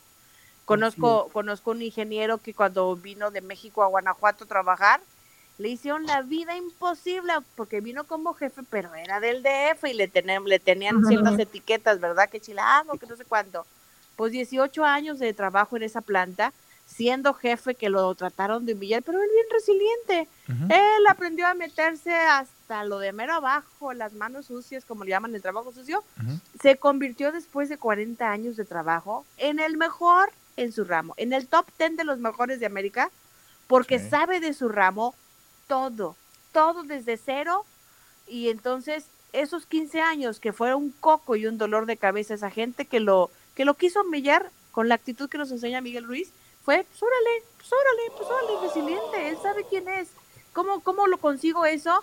Yo sé quién soy, yo sé qué tengo, yo sé cuánto valgo, yo sé qué quiero, así que no me tomo a pecho, como, no me tomo a pecho lo que me digan, hago lo que Eh. debo hacer y punto. Yo, y otra Claro. cosa, licenciada. Yo, yo diría y le sumaría esto de, de un modo, a mi modo, que a veces soy medio muy retador y me gusta decirle las cosas a la gente así como que en su cara, téngale, para que se entretenga. Pero ahí llévatela, yo le diría, ahí llévatela, sigues enojado, quieres estar enojado, sigues de rebeldillo, ahí llévatela, no vas a, a superar nada con eso, al contrario te vas a estancar, así que decide, o te alivianas ahorita, o te va a costar esto, licenciado, porque realmente tenemos que en algún momento, eh, eh, ¿cómo se llama? Despertar de esto, ¿no? Reaccionar. Sí, sí, sí, Sí. hay dos. Es bien importante a veces confrontar, a veces comprender. Miguel Ruiz dice comprender, ok. Hay veces que sí se tiene que hablar y confrontar para que la gente reaccione y se salga de su victimización. Las dos cosas son importantes, necesarias y se requiere valor. Mucho ¿Sabes cuál valor. es la mejor, confron- la mejor confrontación? Es cuando los confrontas con ellos mismos. Claro. Te ven en un espejo, ¿no? No, no te lo dije yo, te lo dijiste tú. Exacto. Y el clásico, el, clásico entre el, el hombre y la mujer. O sea, la mujer no la podemos, nosotros como hombres decimos, no, no las entendemos. Lo que pasa es que sí, sí las entendemos. Hay que entenderlas desde el punto de vista que son hormonales, emocionales, son sumamente inteligentes, tienen varias cosas en la mente al mismo tiempo. Entonces, eh, eh, entenderlas como si fuéramos hombres, como si fuéramos iguales, es imposible. Tienes que tener una mente mucho más abierta, tienes que tener un alma mucho más receptiva para poder convivir y no tomar las cosas a mal. Es Y un eso va para las muy mujeres importante. también, Miguel, porque nosotras también queremos justo lo que estás mencionando, pero al revés, queremos que los hombres entiendan tan complejo como nosotras com- eh, entendemos las cosas. No, está bien difícil. Con tanta quieren controlar Y aparte. ustedes son más simples, más, más básicos Sí. sin- sin- sin- sin Nosotros somos de dos velocidades y ustedes son como de cinco o diez. Y le damos tres mil vueltas y ustedes ya con una fue, con media vuelta fue suficiente. Exacto. Ay, Muy pues. bien, chicos. Muchísimas gracias, licenciada Liz Díaz, desde Monterrey. Si alguna persona quiere alguna mm, algún consejo o escuchar sus, sus eh, pláticas, ¿dónde la encontramos, licenciada? Claro que sí, en mi página de Facebook, Liz Díaz, psicóloga, con todo gusto, por ahí un mensajito o por WhatsApp. Mi teléfono es 844-493-7898, de Eslada de Saltillo, Coahuila. 844-493-7898, con todo gusto, cualquier eh, asesoría, etcétera, a la orden en Facebook Liz Díaz Psicóloga y en ese número de WhatsApp. Gracias. No, hombre, y además este, los videos que tiene ahí, licenciada, son buenísimos. Los que tienen su página de Facebook, véanlos, chequenlos, por favor. Mucho se aprende, escúchelos ahí en su rato libres a la hora del lonche, de verdad vale la pena. Muchísimas gracias, licenciada. Y muchachos, ya nos vamos. ¿Algo Se más que fue, se se les haya quedado? Se nos ¿Eh? saca, se, se- se- ¿Algo más que se, les- se nos haya quedado pendientes para mañana? Ah, sí, bueno, hace ratito, hace ratito cerraron ahí, cerraron el, el consulado de Estados Unidos en Nuevo Laredo esta mañana por una balacera. De hecho, suspendieron clases este, y cierran las oficinas del consulado de los Estados Unidos en Nuevo Laredo por una balacera hace rato. Señor. Uf, qué bárbaro. Betina. No, de mi parte es todo. Este, mañana volvemos con más información futbolística y con noticias internacionales que Miguel ahí nos tiene algo pendiente también para mañana, ¿verdad, Ruiz? Afirmativamente, tenemos muy, muy pendientes. Yo también mañana por ahí les voy a platicar sobre este artículo muy interesante. Mañana les comento lo que habíamos platicado al principio del programa y muchos otros temas aquí, rompiendo la mañana. Buenos días, gracias a todos, pásenla bonito.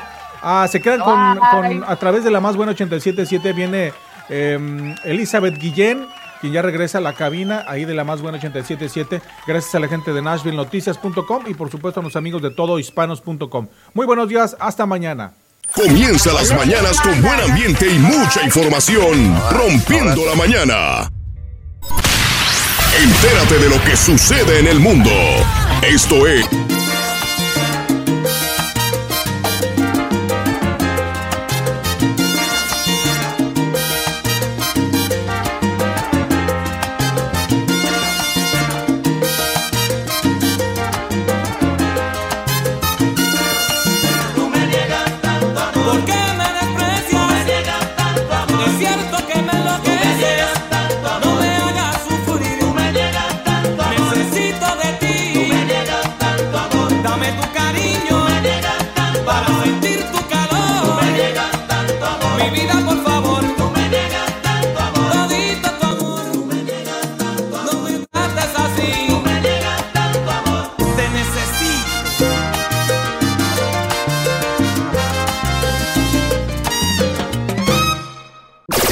Generaciones que nos dejaron huella. Todohispanos.com